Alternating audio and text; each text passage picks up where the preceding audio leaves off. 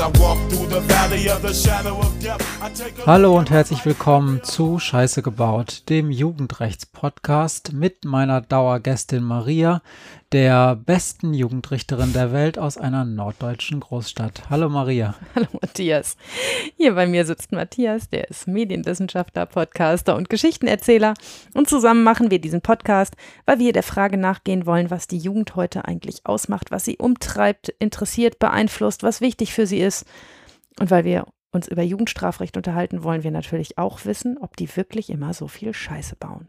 Wir haben nur einen Themenschwerpunkt heute, Maria, genau. und da geht es um? Da geht es um Beweismittel. Wir machen heute mal wieder, nachdem wir letztes Mal ja in die Tiefen des Strafrechts, naja, in die Tiefen nicht so richtig, aber in, in, ähm, in die ähm, Oberflächen des, Beweis, äh, des ähm, Betäubungsmittelrechts eingedrungen sind, wollen wir heute mal wieder was Systematisches machen und uns über Beweismittel unterhalten. Einfach weil die dauernd vorkommen in den Fällen, die ich erzähle und weil es immer wieder wichtig ist und ich glaube, dass es mal interessant wäre, euch das en bloc zu erzählen. So ist es. Und ähm, am Anfang möchten wir uns erstmal bedanken. Wir haben im Laufe der letzten zwei Wochen ein paar ganz schöne und auch lange Feedback-Nachrichten bekommen von mehreren Hörenden und die waren alle sehr positiv und außerdem auch ausnehmend nett, geradezu herzig nett. Ja. Dankeschön. Danke, Wir werden jetzt nicht äh, im Einzelnen auf alle eingehen, aber auf eins dieser Feedbacks werden wir eingehen. Da fangen wir dann gleich auch mit an. Ich will nur vorher noch ähm, sagen, dass ich mich allerdings auch gefreut habe über das viele Feedback auf einen Tweet von mir. Da ging es um ähm, das Examen und die Prüfung bei Jurastudierenden, hm. wo ich dann einfach mal ohne Wissen meiner Podcast-Partnerin was rausgehauen habe. Sie hat sich dann aber im Nachhinein äh, so geäußert, dass sie diesen Tweet von mir unterstützt hat, wo ich ganz froh drüber war. es ist immer so, dass Matthias bei uns die Social Medias macht und ähm, ich manches nicht so rausballern würde wie Matthias das tut, aber inhaltlich sind wir uns natürlich einig. Und äh, wenn er da ganz flockig schreibt, dass das alles ähm, dummer Mist ist, dann ähm, unterstütze ich das inhaltlich durchaus, dass unser Examen eine ziemlich schwierige Sache ist.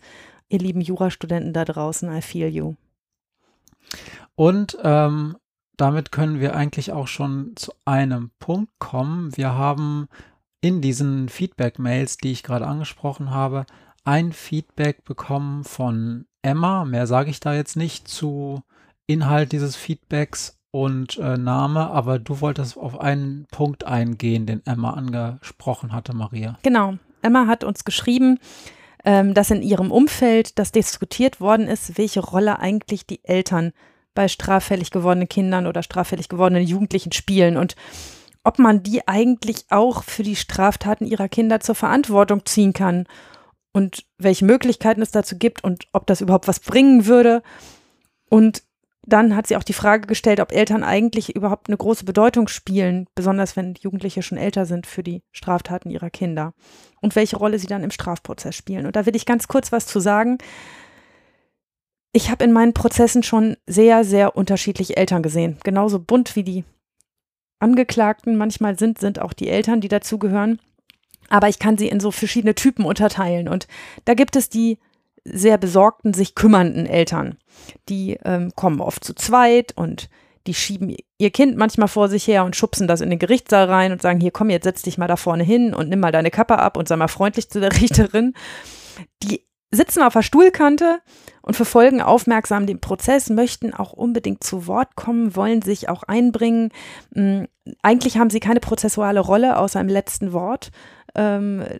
Die, aber immer wenn dort jemand sitzt und anfängt zu zucken und, ähm, und zu hampeln äh, und ich merke, okay, da will jemand was sagen, da wäre ich ja blöd, wenn ich jemanden wie so ein Elternteil nicht zu Wort kommen ließ und sagen würde, sie wollen offensichtlich noch was dazu sagen, was, was gibt's denn? Und man merkt denen an, dass die involviert sind und dass sie sich ähm, meistens vom Gericht irgendwie eine Hilfestellung erwarten. Das sind ganz oft Eltern, die mit ihrem Latein am Ende sind.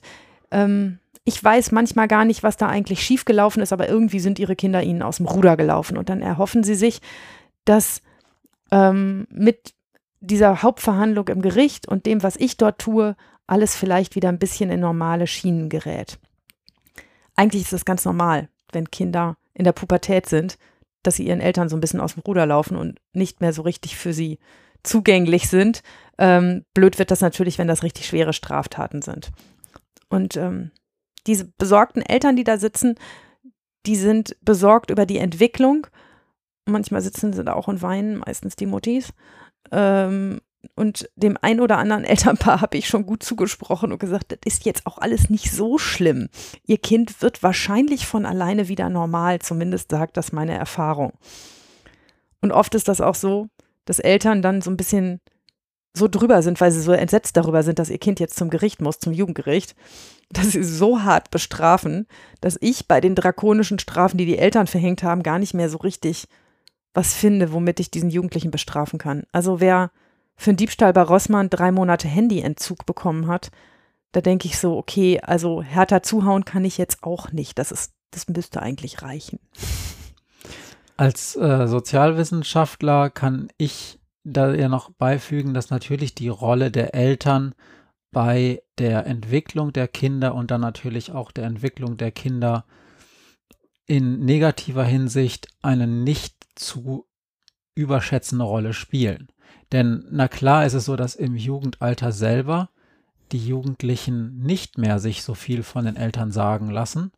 Ähm, das ist ja auch das, was wofür Jugendlichkeit da ist, dass man sich äh, emanzipiert, aber dass natürlich die Rolle der Eltern in der Kindheit eine riesengroße ist.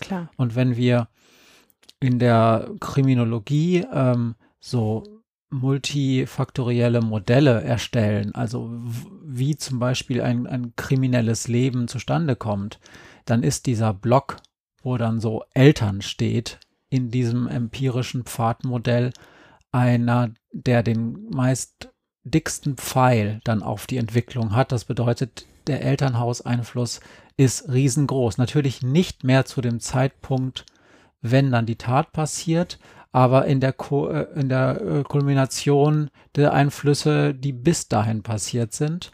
Und natürlich ist das, ist das überhaupt nicht zu unterschätzen. Und ja, klar. Wenn man, wenn man sich dann so andere Dinge anguckt, Clique, ähm, Killerspiele, Fragezeichen. Ähm, oh, da kann der Matze viel zu sagen. oh ja, äh, nein, und auch wirklich, und auch andere Dinge, die dann gesellschaftlich diskutiert werden, Drogen dann sind diese ähm, anderen Einflüsse in der Regel nicht so groß wie der Einfluss des Elternhauses. Und da geht es nicht um das Elternhaus als solches, sondern bestimmte Belastungsfaktoren, die dieses Elternhaus eben mitbringt. Arbeitslosigkeit, ähm, Drogenkonsum, Alkoholkonsum.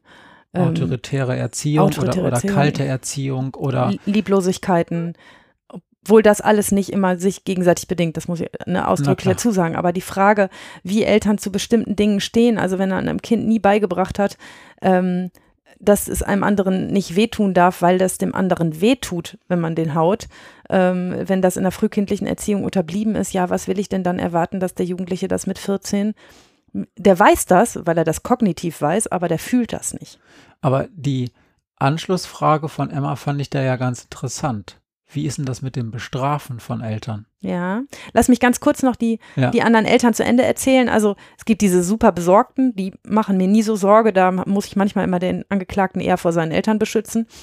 Dann gibt es die Eltern, die da sind, die aber ganz offensichtlich eigene Interessen verfolgen, die sich schon darstellen wollen und sagen wollen, guck mal hier, ich bin die Eltern, Mutter oder der Vater, ich bin auch da die aber eigentlich manchmal nur im Gerichtssaal sind und mir zu erklären, weshalb sie jetzt nichts dafür können, dass dieses Kind so missraten ist. Und das sind ganz, ganz traurige Szenen. Ich habe das schon mal erzählt. Und es sind ganz traurige Szenen im Gerichtssaal, denn die Jugendlichen sind ja nicht doof, die spüren genauso wie ich auch diese Lieblosigkeit und die fühlen sich verraten und verkauft. Wenn da ein Vater oder eine Mutter sitzt, mit Schultern zuckt und sagt, mach irgendwas Gericht, ähm, ich habe keine Möglichkeit mehr, ich habe alles versucht, ich habe alles in Betracht gezogen, an mir kann es auf keinen Fall liegen und man hört immer nur ich, ich, ich, ich und denkt, scheiße, wann geht es hier denn eigentlich um dieses Kind? Das ist äh, ganz bitter. Und dann gibt es die, die tatsächlich, und es sind gar nicht so wenige, die einfach gar nicht auftauchen. Also ich kann nur sagen, es ist erschütternd, wie viele 14-Jährige alleine ins Gericht kommen. Die sind als Angeklagte geladen, weil sie irgendeinen Mist gemacht haben und da sind keine Eltern dabei. Und wenn Eltern viel arbeiten müssen oder andere Probleme haben oder fünf andere Kinder zu versorgen haben oder so, dann erwarte ich ja wenigstens, dass wenn sie einen gelben Brief von mir kriegen, in dem drin steht, sie müssen kommen und müssen andernfalls Geld bezahlen, wenn sie nicht kommen, dass sie dann wenigstens anrufen und sagen, ich weiß nicht, was ich mit meinen anderen vier Kindern machen soll, ich kann nicht kommen oder ich habe eine Schicht zu arbeiten, mein Arbeitgeber entlässt mich. Ähm, dann weiß ich, dass es diese Eltern gibt und dass sie auf dem Plan sind. Aber ganz, ganz, ganz oft kommen die einfach nicht und rufen vorher auch nicht an. Und ähm, auch das ist sehr traurig, denn man hat so ein bisschen den Verdacht, die haben ihre Kinder schon aufgegeben. Und da geht mir jetzt auch das Messer in der Tasche auf, weil ich bei ganz vielen Fällen dann auch verstehe, warum diese Kinder Drogen nehmen, Alkohol trinken, Straftaten begehen. Und da würde ich manchmal gerne viel lieber diese Eltern bestrafen als diese Kinder, weil diese Lieblosigkeit eigentlich relativ schwer zu ertragen ist. Aber das kann ich nicht, denn strafrechtliches Unrecht ist persönliches Unrecht. Wir haben schon über Schuld geredet und persönliche Schuld, das ist das, was die Strafe auslöst. Das ist eben kein Organisationsdefizit. Das ist was anderes, als dass so ein Elternteil nicht richtig drauf geguckt hat und ich kann bei der Bemessung meiner Strafe, also das, was am Ende jemand kriegt, durchaus ja einbeziehen, strafmildernd, dass der schwere Startbedingungen hatte und dass er auch schwer hatte zu kapieren, dass man anderen nicht schlägt, obwohl er es eigentlich immer wissen muss. Ähm, aber es macht sich halt am persönlichen Verhalten des Täters fest. Und es ist ja auch nicht so, dass Jugendliche nicht wüssten, was sie da tun. Egal wie, wie die so drauf sind und egal in was für einer Lebensphase die so stecken auch wenn ihre Startbedingungen schwierig waren, dass sie da gerade eine Straftat begangen haben und dass es dafür auch Ärger gibt, wenn sie erwischt werden, das wissen die schon. Mhm. Und das, was ich mache, tatsächlich, wenn ich ganz junge Angeklagte habe, bei denen sich mir dem, der Magen zusammenzieht, dann schalte ich das Familiengericht ein. Dann schicke ich mein Urteil dem Familiengericht weiter und bitte darum, hier mal ein Auge auf die Familie zu werfen. Ähm, und wenn sich da tatsächlich ähm, jemand gar nicht gekümmert hat um so ein Kind, da droht denjenigen auch Sorgerechtsentzug. Wie viel Sinn das macht im Alter von 14, ist halt so eine andere Frage. Im Ordnungswidrigkeitsrecht, da gibt es doch aber Möglichkeiten. Ja. Ähm, also zum Beispiel, wenn Kinder die Schule schwänzen, wobei das natürlich weder eine Straf, das ist keine Straftat, mhm. ne? Und wenn Kinder das äh, mit zwölf oder so machen, dann passiert ihnen ja erstmal auch nichts. Aber du kannst den Eltern dann eine OVI genau. auferlegen. Oh, wie ist eine Ordnungswidrigkeit, genau. Ja. Also ähm, Ordnungswidrigkeiten anders als Straftaten setzen keine persönliche Schuld voraus, sondern nur ein Fehlverhalten. Und ähm, bei uns, in meinem, unserem Bundesland, ist es so, dass ähm, wenn ein Kind nicht zur Schule geht, sowohl das Kind als auch die Eltern einen Bußgeldbescheid bekommen. Also ein Knöllchen quasi. Ne? Nur für Schule statt für über die rote Ampel laufen. Ähm, denn hier hängt diese, die, diese Sanktion, dieses Knöllchen hängt an dem Fehlverhalten und es ist ja falsch von dem Kind nicht zur Schule zu gehen, aber es ist auch falsch von den Eltern, ihr Kind nicht zur Schule zu schicken. Ähm, und deshalb kann man hier beide sanktionieren und das tut man auch. Aber die äh, Kinder kriegen das dann nur, wenn sie schon strafmündig sind, oder? Genau. Ja. Ja. Also, liebe Emma, Eltern sind ein gewichtiger Faktor. Irgendwann verlieren sie ihre Einflussmöglichkeiten und dann können sie auch nicht mehr viel ausrichten. Aber aus meiner Sicht, sie zu bestrafen, wäre kontraproduktiv obwohl ich mir das manchmal wünsche, wenn ich, wenn sich mir, so wie ich das beschrieben habe, da der Magen zusammenzieht. Okay. Ähm, bevor wir jetzt in das ähm, Schwerpunktthema reingehen, habe ich noch eine, eine Sache.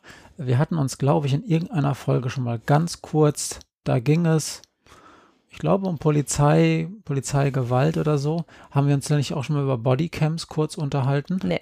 Okay. Am Küchentisch, aber nicht. nicht das ist ich, für uns manchmal ein bisschen schwer auseinanderzuhalten. Da wollte ich nur gerade sagen, äh, es, weil, also wir beide uns schon häufig über diese Bodycam-Diskussion unterhalten haben. Da bin ich gerade auf einen neuen Artikel gestoßen. Ähm, der, das war via heise.de, der wurde auf einen Artikel in der New York Times verwiesen, der wiederum auf einen Fachzeitschriftenartikel verweist, der jetzt eine große Untersuchung gemacht hat zu Effektivität von Bodycams ähm, und der, deren Einsatz zur Verhinderung von Polizeigewalt.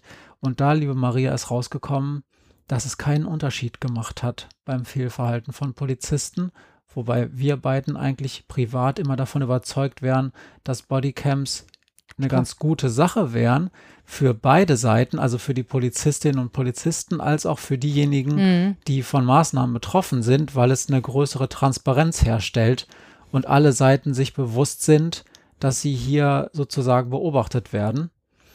Ähm, es kommt dabei raus, dass es da keinen Unterschied gab im Verhalten der Polizistinnen und Polizisten. Sehr gute Studie. Kann aber sein, dass es daran liegt, ähm, dass in dem Polizeibezirk, es war es im ähm, ähm, Washington, also State ähm, ähm, of Columbia, Mhm. ähm, also Hauptstadt Washington in den USA gemacht worden, dass die da schon so stark durch Maßnahmen vorher auch so schon geschult waren, die Polizistinnen und Polizisten, dass die Bodycams vielleicht keinen weiteren Effekt hatten. Fand ich aber ganz interessant. Ich verlinke das auf jeden Fall in den Show Notes, Ja, weil es einfach auch eine wissenschaftlich unglaublich gute Studie ist. Also die haben da wirklich so gearbeitet, wie ich mir wünschen würde, dass Wissenschaftler und Wissenschaftlerinnen arbeiten, wenn sie solche Erhebungen machen. Ähm, also als ein Beispiel zum Beispiel, die haben, bevor sie überhaupt die Studie angefangen haben, schon genau in das Paper reingeschrieben, wie sie mit den ana zu analysierenden Daten dann genau umgehen. Normalerweise machen Wissenschaftler das nämlich so, die erheben Daten, machen Fragebogen oder sonst was Und dann gucken sie, was sich damit anfangen lässt. und dann gucken sie, was sich damit Mhm. anfangen lässt und finden da dann häufig, ich sage nicht durch Fälschen der Daten, das tun sie nicht, das tun wir nicht, aber indem man bestimmte Variablen zusammenfasst und so weiter, werden bestimmte Zusammenhänge dann häufig deutlicher. Aber es ist natürlich dann immer auf der Schwelle, dass gerade wenn man bestimmte Ergebnisse erwartet und die eigentlich nicht so stark rauskommen, wenn man die Variablen aber zusammenfasst, dass die dann doch in dieser Form rauskommen oder wenn man die Kategorien zum Beispiel zusammenfasst und so. Und das haben die da wirklich gut gemacht. Die haben im Vorhinein schon gesagt, wie genau sie mit den Variablen umgehen werden. Sie haben die Polizistinnen und Polizisten komplett randomisiert mit Kameras ausgestattet. Also haben nicht bestimmte Polizei-Precincts ganz damit ausgestattet und andere gar nicht, was halt einfacher wäre, sondern wirklich eine gute Mhm. randomisierte Studie gemacht. Kam nichts bei raus, fand ich interessant, verlinke ich in den Show Notes. Reden wir vielleicht in unserer Polizeifolge nochmal drüber. Ja. Wir machen Ende des Sommers eine Polizeifolge. Zumindest hoffe ich das sehr. Ähm, dass äh, wir dann so weit sind, unsere Gäste so bequatscht zu haben, dass wir mit ihnen gemeinsam über die Polizeisachen reden können. Und ähm, da wäre es ja interessant, das vielleicht nochmal aufzugreifen. So ist es. Dann fangen wir direkt mit dem Schwerpunkt an. Mhm. Ähm, auch da mache ich eine ganz kurze Einleitung. Ich hatte nämlich in Social Media in den letzten, in der letzten Woche kam irgendwann äh, ein äh, Urteil raus, ist ähm, bekannt geworden.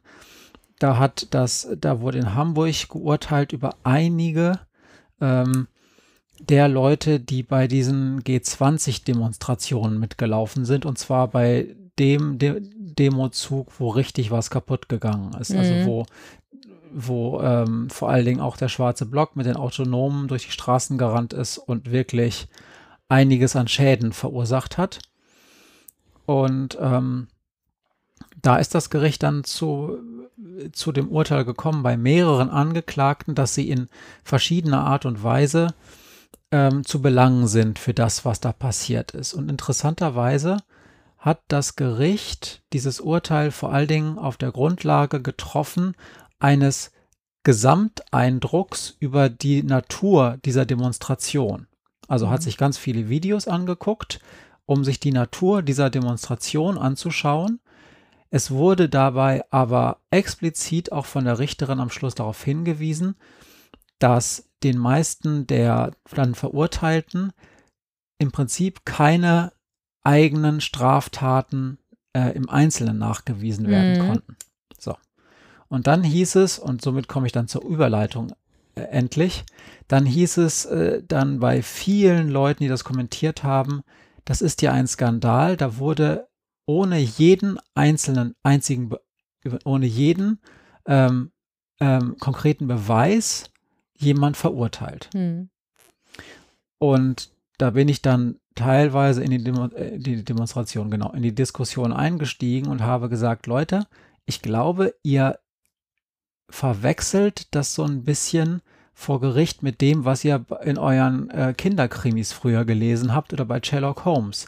Nämlich bei der Frage, was ist denn eigentlich ein Beweis fürs Gericht? Denn die Richterin hatte gesagt, dass diese Videos über die Natur dieser ganzen Demo, die sie sich angeguckt hat, natürlich auch ein Beweismittel ja. war.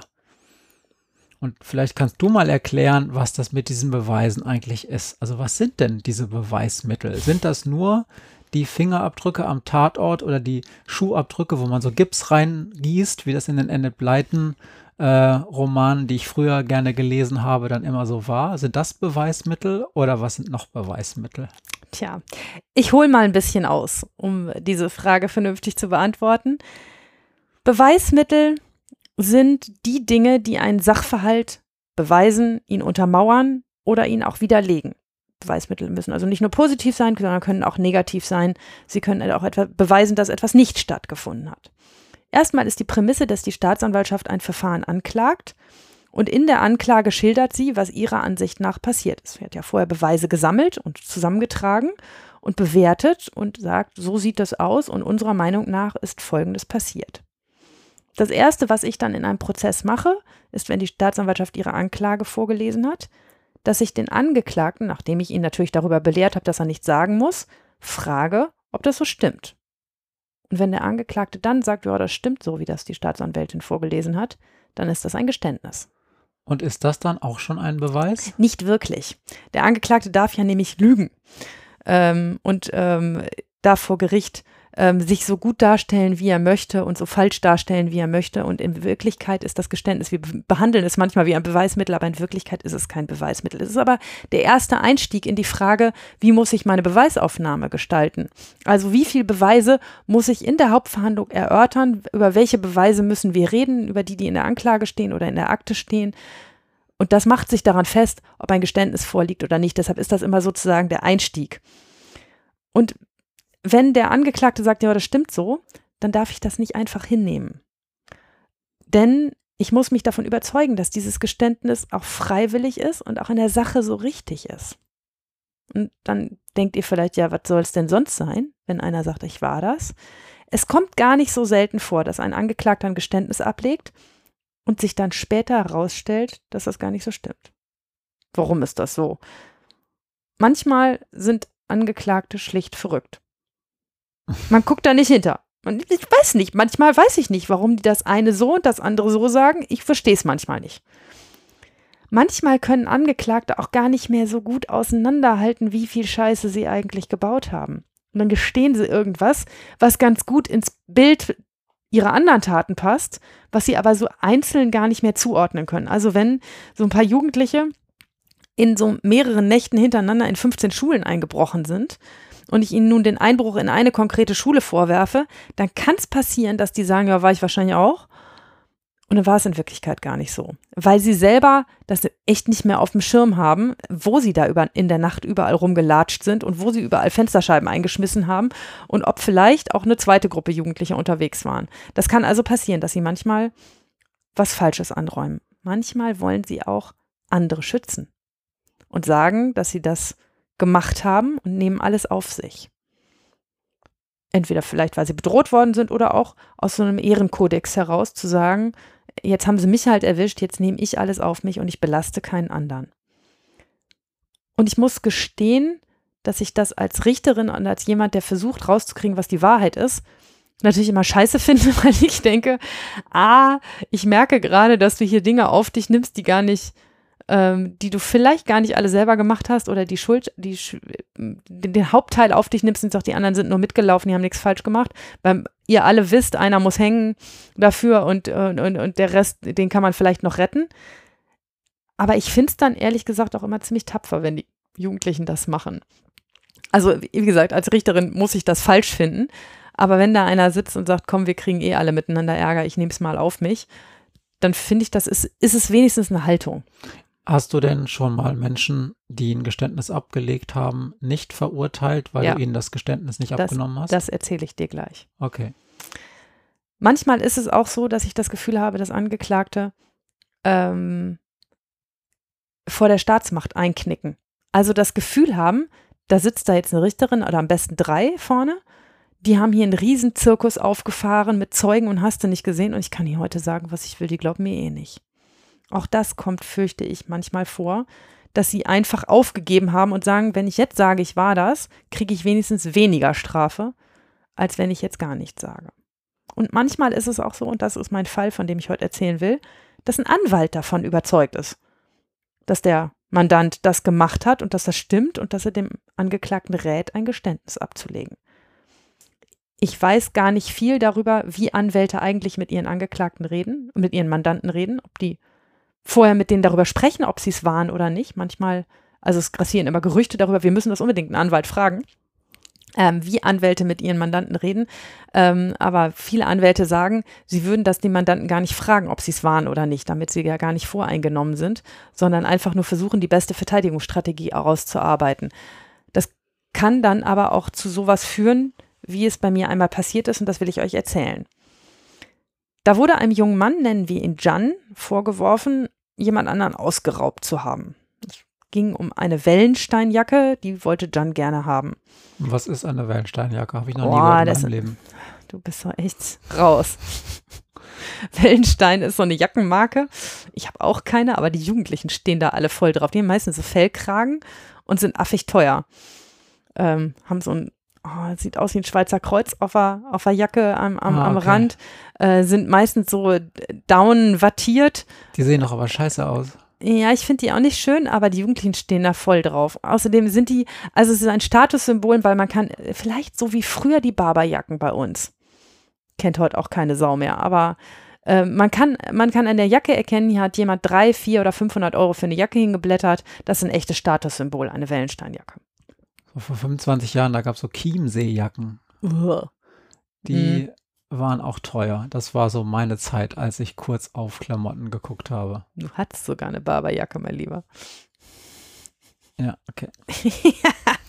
da will er nicht drüber reden, na gut. Die war vom Greenpeace. Ja, ist ja gut, ist ja gut. Es ging also um eine Wellensteinjacke, die Jan gerne haben wollte. Und weil sich die Jacke im Besitz eines anderen befand, den Jan aber nicht kannte, passte er ihn an einer einsamen Straßenecke ab, hielt ihm ein Klappmesser vors Gesicht und sagte, er solle die Jacke hergeben. Die Jacke wechselte also ihren Besitzer und der Ausgeraubte lief direkt im Anschluss daran zur Polizei. Und weil er den Räuber nicht kannte, wurden ihm dort bei der Polizei ganz viele Fotos vorgelegt von jungen Männern, die auf seine Beschreibung so halbwegs passten. Und dann hat er sich einen ganzen Haufen von diesen Fotos angeguckt und irgendwann auf das Foto von Jan gezeigt und gesagt, das könnte er gewesen sein. Jans Vorstrafenregister war zu dem Zeitpunkt schon sehr beeindruckend und da passte das eine zum anderen. Man hat dann bei Jan zu Hause durchsucht, also in seinem Elternhaus, und da fand man keine Wellensteinjacke, dafür aber 200 Euro in Bar. Und dann haben sie den Jan gefragt, wo hast du denn ähm, die 200 Euro her? Und da hat er gesagt, ah, kann ich mich gar nicht dran erinnern. Und dann haben sie ihn weiter gefragt und hat da irgendwelche langen Geschichten erzählt, halb verworren, nicht schlüssig, nicht glaubhaft. Er konnte auch nicht erklären, wo er an dem Abend eigentlich gewesen ist.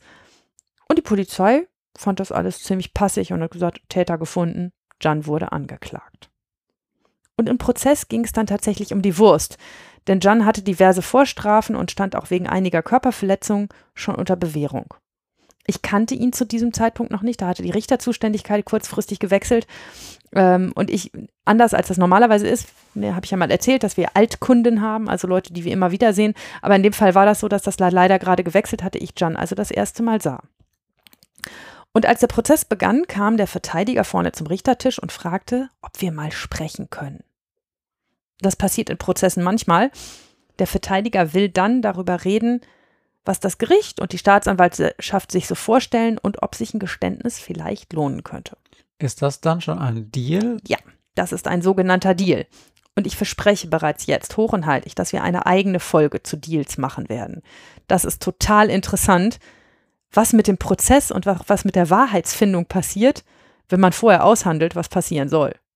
Sich also alle Beteiligten mal darüber unterhalten, eine Runde, wie das denn so ungefähr ausgehen könnte am Ende eines Prozesses. Weil spannend ist ja jetzt schon, ab wann ist es eigentlich ein Deal und ab wann ist es nur mal so ein Abtasten, ne? Ja, also seit das im Gesetz gut festgehalten ist, dass eigentlich jede Verfahrensabsprache ähm, also die heißt im Gesetz Verfahrensabsprache und nicht Deal, aber dass das eigentlich alles ein Deal ist und dass man das alles protokollieren muss, selbst wenn ich vorher mit einem Anwalt nur telefoniert habe und der gesagt hat, wie, so, wie soll es denn ungefähr laufen oder ich frage, brauchen wir Zeugen und der sagt, nee, braucht man nicht. Eigentlich streng genommen müsste ich sogar das schon dokumentieren. Das wäre noch kein richtiger Deal. Ein richtiger Deal wird es erst dann, wenn wir eine Versprechung machen. Und so war es auch in diesem Fall. Wir haben uns alle ausgetauscht also das Gericht, ich und die zwei Schöffen und die Staatsanwältin und der Verteidiger, wir haben dann Argumente ausgetauscht und am Ende sagte der Verteidiger, dass Jan wahrscheinlich ein Geständnis ablegt, wenn das Gericht sagt, dass es nicht mehr als zwei Jahre Jugendstrafe gibt. Das ist die sogenannte Höchststrafenzusage. Das ist komplizierter, komplizierte Sache. Ähm, ich erkläre das in dem, in dem Deal-Fall nochmal. Ähm, die ist gar nicht mehr Voraussetzung für einen Deal. Aber in dem Fall war es so, ähm, der Verteidiger hat darauf gehofft, dass wir die nochmal zur Bewährung aussetzen und wir konnten uns das ganz gut vorstellen, zu sagen, ja, also wenn er ein Geständnis ablegt, kommt hier nicht mehr als zwei Jahre Freiheitsstrafe bei raus. Der Verteidiger sagte dann, es gebe einen kleinen Haken. Sein Mandant sei ein bisschen verrückt und erzähle Geschichten aus Tausend und einer Nacht. Er würde fabulieren und ganz viel erfinden und er hatte ganz viele wilde Theorien. Und weil er nicht wollte, dass wir ein schlechtes Bild von ihm bekommen, wollte er gerne eine Erklärung für Jan abgeben. Und diese Erklärung sei dann das Geständnis, hat er gesagt, aber er möchte, dass das Gericht dem Angeklagten, also Jan, danach keine weiteren Fragen stellt. Was der Verteidiger damit wollte, war eine möglichst milde Strafe aushandeln, aber er hatte auch Angst, dass sich Jan irgendwie um Kopf und Kragen reden könnte. Und deshalb wollte der Verteidiger keine Kommunikation zwischen mir als Gericht und dem Angeklagten, nämlich Jan. Und in diesem Fall habe ich dann gesagt, dass ich mich weigere, jemanden zu zwei Jahren Gefängnis zu verurteilen, ohne mit ihm zu sprechen. Das finde ich nicht richtig. Ich finde, wir machen da, das ist, ähm, sage ich immer wieder, das höchste Ausmaß an Staatsmacht, das man über einen Menschen ausüben kann, ihm eine Freiheitsstrafe zu verhängen. Ähm, und das stumpf zu machen und einen dazwischen gestalteten Verteidiger eine Erklärung abgeben lassen und sagen, ähm, aber weitere Fragen darfst du nicht stellen, weil der ist so komisch und der erzählt dir dann irgendwelche komischen Sachen. Das finde ich nicht akzeptabel. Der Angeklagte selber, der muss ja nicht mit mir sprechen. Der kann ja auch einfach da sitzen, die Arme verschränken und schweigen. Aber ich will nicht, dass er das nur deshalb tut, weil sein Anwalt ihm sagt, dass er stillhält. kriegen die Anwälte unter euch einen Föhn und sagen, naja, das ist aus Anwaltssicht manchmal ziemlich klug. Und das ist ein, ein, ein, eine kluge Art der Verteidigung, dafür zu sorgen, dass sich der Mandant eben dann in der Situation, in der es darum geht, sich gut darzustellen, nicht gerade um Kopf und Kragen quatscht. Aber es kollidiert halt mit meinem Interesse, wenn dann schon Geständnis abgelegt werden soll, dem wenigstens auch ein paar Sachen drumherum zu fragen und zu fragen, was denn da eigentlich gewesen ist, um, um möglichst nah an das tatsächliche Geschehen zu kommen, an die Wahrheit. Es war dann so, dass der Verteidiger argumentiert hat und er gesagt hat, ich will doch nur das Beste für meinen Mandanten. Ähm, er oder, oder wir alle sind dann diesen Deal trotzdem eingegangen und der Anwalt hat gesagt, ich soll doch bitte nicht so detailliert nachfragen und ich soll auch nicht böse sein, wenn es zu irgendwelchen Widersprüchen kommt, weil Jan nun mal ein komischer Typ ist. Und dann haben wir begonnen zu verhandeln und ich habe Jan befragt, nachdem der Verteidiger gesagt hat, jo, das stimmt alles. Ähm, und der Anklagevorwurf war ein schwerer Raub und Jan hat dann mit mir über die Umstände der Tat gesprochen. Und er hat tatsächlich gelabert wie ein Buch. Er hat erzählt und erzählt und erzählt und er kam von Höcksken auf Stöcksken und er blieb nicht beim Thema. Das war alles ziemlich schwierig mit ihm. Aber irgendwie zog sich durch diese ganzen unzusammenhängenden Blödsinn, den er da so erzählt hat, so eine Kernaussage und dieser war, ich mache zwar eine Menge Scheiß, aber an einer Wellensteinjacke hatte ich noch nie Interesse. Kann ich gut verstehen. Ja. ja, genau. Ganz im Ernst. Ja, das fand Jan auch, dass die Dinger hässlich sind. Und ähm, ich habe mich dann durch diese Befragung mit Jan gekämpft. Und währenddessen hat der Verteidiger mir vielsagende Blicke zugeworfen und mit den Augen gerollt, als so, als, ganz so, als wolle er sagen, ich hab's Ihnen ja gesagt, dass der schwierig ist, aber Sie wollten ja nicht hören. Und letztlich entfernten wir uns bei dieser Befragung immer weiter von dem ursprünglichen Geständnis, das der Anwalt für Jan abgegeben hatte.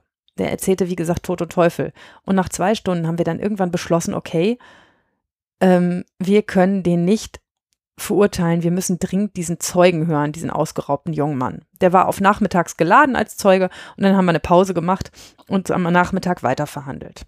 Und dann kam der Zeuge rein und erzählte, wie er ausgeraubt wurde und wie viel Angst er hatte. Und bereits während er erzählte, hat er mehrfach erst nur so ganz kurz und dann aber immer doller auf die Anklagebank geguckt. Und ganz zum Schluss, als er fertig war, ich lasse Zeugen immer frei reden sozusagen und stelle gar, gar nicht viele Zwischenfragen, hat er gesagt, so war das, aber wenn ich was dazu sagen darf, der, der da sitzt, der war das nicht. Und dann hat er erzählt, dass er sich ganz sicher ist, dass Jan nicht der Räuber war. Der hätte ganz anders ausgesehen. Und dann haben wir uns zusammen die Fotos angeguckt, denn die Polizei hat ihm ja Fotos vorgelegt und auf dem hat er ja auf einem Foto gesagt, der könnte es gewesen sein und auf Jan gezeigt. Und dieses Foto ist natürlich auch in meiner Akte. Das ist ein Beweismittel, übrigens ein Augenscheinsobjekt, das wir uns dann gemeinsam angeguckt haben. Auch ein Beweismittel, aber dazu komme ich gleich noch. Und ähm, er hat sich dann gemeinsam mit mir dieses Foto angeguckt und hat dann gesagt, naja, ich habe ja nur gesagt, der könnte es gewesen sein. Aber ein Foto sieht ja ganz anders aus als ein echter Mensch. Und jetzt, wo ich den hier so sehe, ich weiß das ja noch, wie der vor mir stand und diese Jacke haben wollte und ich Angst vor dem hatte, der war das nicht. Und wir haben dann ziemlich lange nachgehakt, denn man kann sich ja nie sicher sein, ob Jan ihm nicht vorher Geld gegeben hat, damit er das sagt, oder ihn bedroht hat. Aber am Ende waren wir uns ziemlich sicher, dass John ihn weder beeinflusst noch bedroht hat und dass es am Ende wirklich nicht John war. Wir haben den freigesprochen und zwar nicht aus Mangel an Beweisen, sondern weil wir davon überzeugt waren, dass er nicht der Täter war. Und da kann man ziemlich gut dran sehen an diesem Beispiel, dass man Geständnis immer gut überprüfen muss. Und der Anwalt hat ihn natürlich gedacht, dass er das Beste tut von seinem Mandanten, aber auch nur, weil er selbst dachte, der erzählt so viel Quatsch, natürlich war der das. Und oh mein Gott, wir hätten fast im Wege eines Deals einen komplett Unschuldigen zu zwei Jahren Jugendstrafe verurteilt. Das ist nicht gut.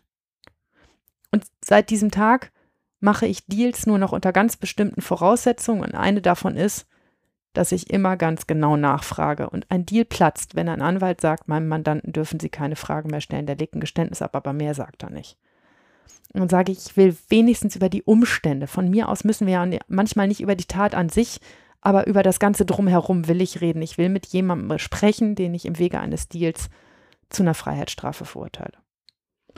Okay, aber du hast ja gesagt, ganz am Anfang, ähm, das Geständnis sozusagen ist eigentlich streng genommen kein Beweismittel, mhm. richtig? Genau. Okay.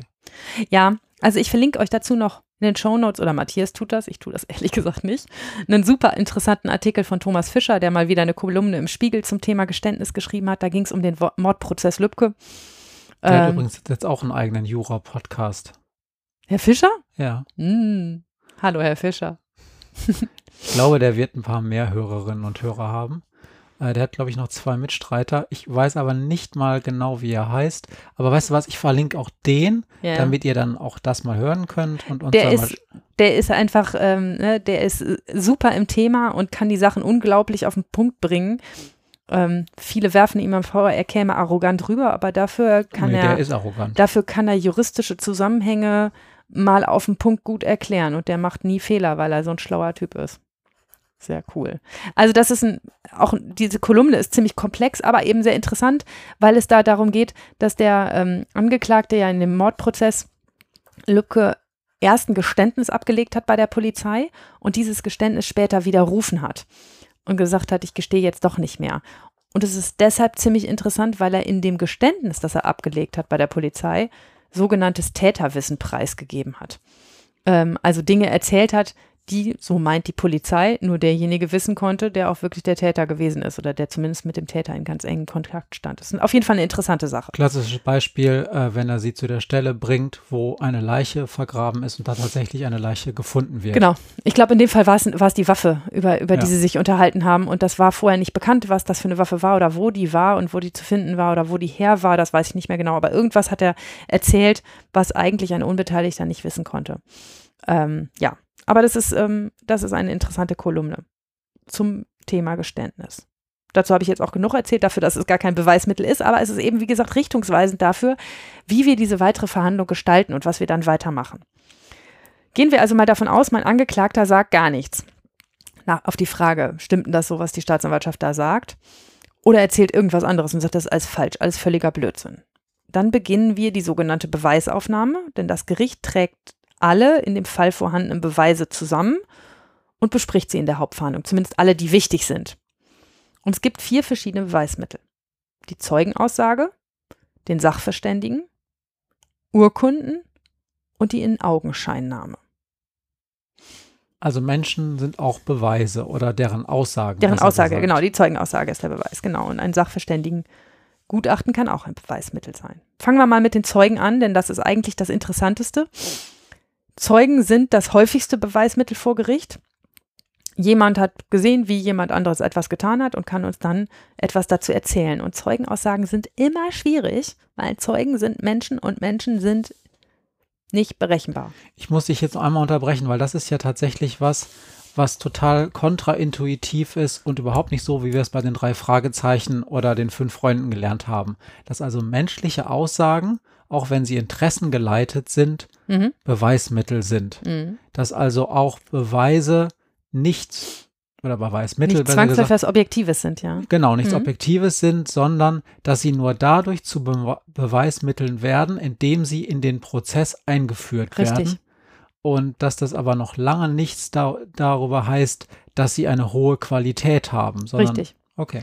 Sie sind auch, dass die Fehlvorstellung besteht ganz oft bei den Leuten, dass sie, ähm, dass sie sich an der Anzahl der Zeugen festmachen würden. Also dass wenn drei Zeugen sagen, der der Angeklagte hat das Opfer geschlagen und ein Zeuge sagt, er hat den nicht geschlagen, dass ich dann ja automatisch zu der, dem Urteil kommen muss, dass, dass ein Schlag stattgefunden hat. Dem ist wahrlich nicht so. Ich höre mir vier Zeugenaussagen an und wenn ich finde, dass die drei, die sagen, der hat geschlagen, komisch aussagen oder ich so das Gefühl habe, die lügen und ich habe das Gefühl, der eine lügt nicht, dann wird auch eine 1 zu 3 Situation dazu führen, dass ich trotzdem freispreche in dem Fall. Wir sind hier schließlich nicht im Zivilrecht. okay, jetzt werden wahrscheinlich einige Zivilrechtler sagen, das stimmt doch gar nicht, so machen wir das doch gar nicht. Genau, sage ich ja. Ich habe ja bereits bei unserer Opferfolge erzählt, warum das so wichtig ist, Zeugen zu vernehmen und ähm, sich das genau anzugucken, denn ähm, man hat öfter nicht auf dem Schirm, was denn wirklich geschehen ist, weil ein Berg Papier, den man in so einer Akte vor der Nase hat, eben nie genug Auskunft über ein tatsächliches Geschehen geben kann. Und Zeugenaussagen können das schon. Zeugenaussagen, so wie du es aber eben erzählt hast, sind aber deshalb schwierig, weil sie selten vorhersehbar sind, weil Zeugen erst bei der Polizei aufsagen, dann ändert sich an ihrer Aussage noch was, dann stellt sich das eine als falsch raus, dann erinnern sie sich nicht mehr, dann erinnern sie sich anders. Zeugenaussagen sind eine komplizierte Geschichte. Zeugen können auch beeinflusst sein, wie ich das eben sagte. Sie können gekauft sein, sie können eingeschüchtert worden sein. Sie können sich vorher mit dem Angeklagten abgesprochen haben, aus welchen Gründen auch immer. Und dann würden sie bewusst lügen. Und solche Falschaussagen gibt's und nicht selten kriegen wir die auch raus. Denn dass irgendwas an der Geschichte eines Zeugen nicht stimmt und komisch ist und dass sich Widersprüche ergeben, das kriegt man manchmal durch eine Menge Nachfragerei dann irgendwann schon raus. Man weiß, manchmal weiß man nicht, wer eigentlich an welcher Stelle lügt, aber dass da irgendwas nicht stimmt, äh, das Gefühl stellt sich ein, denn ähm, stellt euch das vor, ihr wollt jemand anderem eine Lügengeschichte auftischen.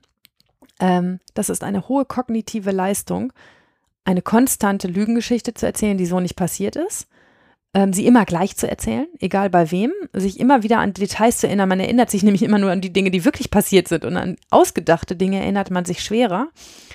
Und dann passend zu dieser Geschichte Mimik, Gestik und Emotionen zu zeigen. Das sind wirklich wichtige Dinge bei einer Zeugenaussage. Also Zeugen, die mit ihren Armen fuchteln und wenn ich sage, wo genau hat der Schlag sie denn getroffen, so halb mit dem Kopf nach links schlagen und sagen, ja, hier unten am Kinn und da drauf zeigen das ist was, das muss sich ein lügender Zeuge schon ziemlich schlau ausdenken, dass all diese Körperbewegungen und all das, was er tut, auch zu dem passt, was er sagt. Und da muss man immer ein bisschen aufpassen. Da gibt es natürlich auch Menschen, die bewegungsärmer sind als andere. Äh, wenn ein Autist eine Aussage macht oder äh, irgendjemand anders, der einfach nicht so ähm, der einfach nicht so, nicht so viel mit den Armen fuchtelt wie andere Menschen, ähm, dann muss man auch das versuchen zu bewerten. Aber ähm, wir kriegen das öfter mal raus, weil, wie gesagt, richtig gut zu lügen, eine komplette Lügengeschichte zu erzählen, ist eine hohe, komplexe kognitive Leistung, die nicht die wenigsten gut hinkriegen. Und ähm, wenn es dann so einen Widerspruch gibt, dann kommen wir da manchmal drauf. Ich will da mal von einem Fall erzählen. Vor nicht allzu langer Zeit habe ich einen Fall verhandelt. In dem sind zwei junge Männer in ein Restaurant eingebrochen.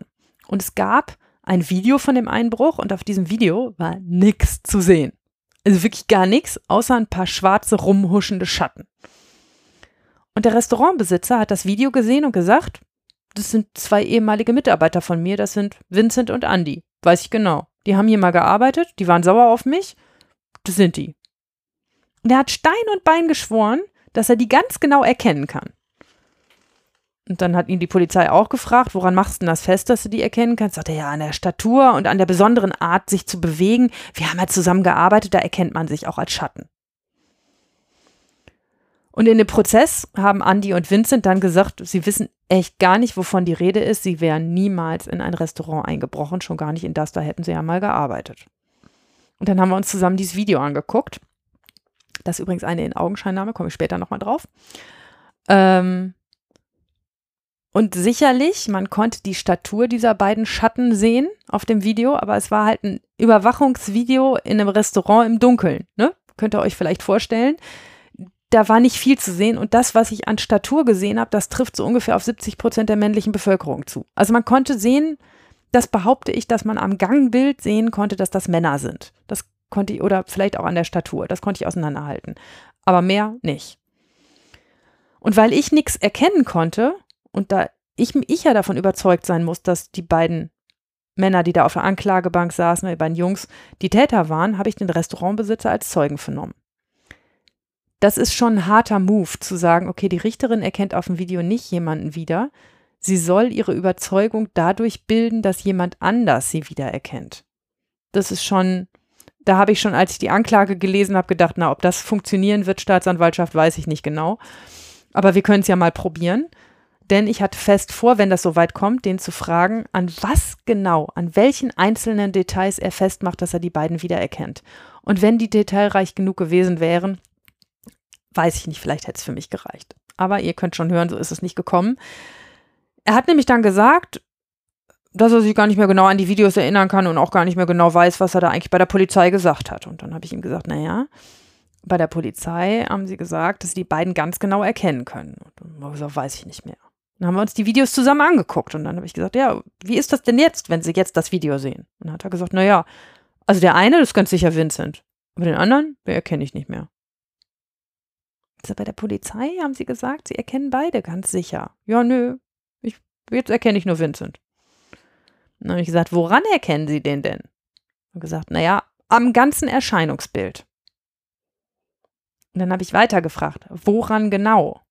Wie der den rechten Arm hält oder wie er den linken Fuß nachzieht oder was, woran? Und da hat er immer nur mit den Schultern gezuckt und gesagt, ich erkenne den halt, weil ich ihn erkenne. Und das half nichts. Ich konnte den beiden damit die Täterschaft überhaupt nicht nachweisen. Ich weiß auch nicht, also Andys Täterschaft konnte ich nicht feststellen, weil ich ihn nicht erkannt habe und weil der Restaurantbesitzer sich offenbar mittlerweile entschieden hat, ihn nicht wieder zu erkennen. Warum weiß ich nicht. Vielleicht hat er sich mit dem abgesprochen. Vielleicht hatte er auch Mitleid und wollte ihm keine Probleme mehr bereiten. Und Vincent konnte ich nicht verurteilen, weil die Angaben von diesem Restaurantbesitzer eben nicht ausgereicht haben, um mir zu erklären, warum ich mir sicher sein soll, dass er das ist auf dem Foto oder auf dem Video. Und am Ende habe ich die beiden dann freigesprochen ich bin mir ziemlich sicher, dass der Restaurantbesitzer entweder bei der Polizei schwer übertrieben hat, weil er die beiden auf dem Kieker hatte, oder bei Gericht nicht genauer werden wollte, um die zu beschützen. Aber so wie es war, kam ich an die Wahrheit einfach nicht ran. Das war das Schwierige mit einer, mit der Aussage. Du hast ähm, gesagt, dass du äh, in dem Verfahren in der Zeugenbefragung dann dem noch seine Aussage bei der Polizei vorgehalten mhm. hast. Es ist ja sowieso nochmal wichtig zu sagen, dass egal wie viele Zeugen und wie viele Beweise man hat, alle müssen vor Gericht nochmal auf den Tisch kommen, sonst sind sie nicht, dürfen sie nicht Bestandteil des Urteils werden. Des Urteils werden. Ich muss nicht alle Zeugen hören, die die Polizei auch gehört hat, die, die nur Quatsch erzählt haben, gesagt haben, ich war gar nicht da, nicht, ne? Aber. Ja. Aber du hast jetzt ja was gemacht, was man ja auch also aus Gerichtsfilmen manchmal kennt, dass einem eine polizeiliche Aussage vorgehalten mhm. wird. Das ist ja interessant. Was ist denn das dann? Ist das dann auch ein Beweis, diese vorgehaltene polizeiliche Aussage? Ich sehe schon, das ist wahrscheinlich schwierig überhaupt zu beantworten. Ja, also im Prinzip ist das nur ähm, mit dem Beweismittel, dem Zeugen, nochmal genau durchgehen, was denn seine jetzige Aussage ist. Manchmal mhm. ändert sich das, wie gesagt, manchmal liegen ja auch zwischen Zeugenaussage bei der Polizei und Zeugenaussage vor Gericht drei, vier, fünf Monate, wenn es doof läuft, ein Jahr oder zwei. Ähm, wie soll der sich noch genau erinnern, was er bei der Polizei gesagt hat? Und ich will ja wissen, an was erinnerst du dich heute? Und ähm, da er seine Zeugenaussage meistens nicht hat, kann er die auch vorher nicht durchlesen und deshalb frage ich ihn dann bei der Polizei, hast du das noch anders gesagt? Woran erinnerst du dich denn heute ganz genau, so wie ich das hier bei diesem Restaurantbesitzer auch gemacht habe? Ja, okay. Also ich finde es interessant, dass es offensichtlich so ist, dass Leute auch häufig auch bewusst von ihrer polizeilichen Aussage dann abweichen. Was heißt bewusst? Also hier war ich mir ziemlich sicher.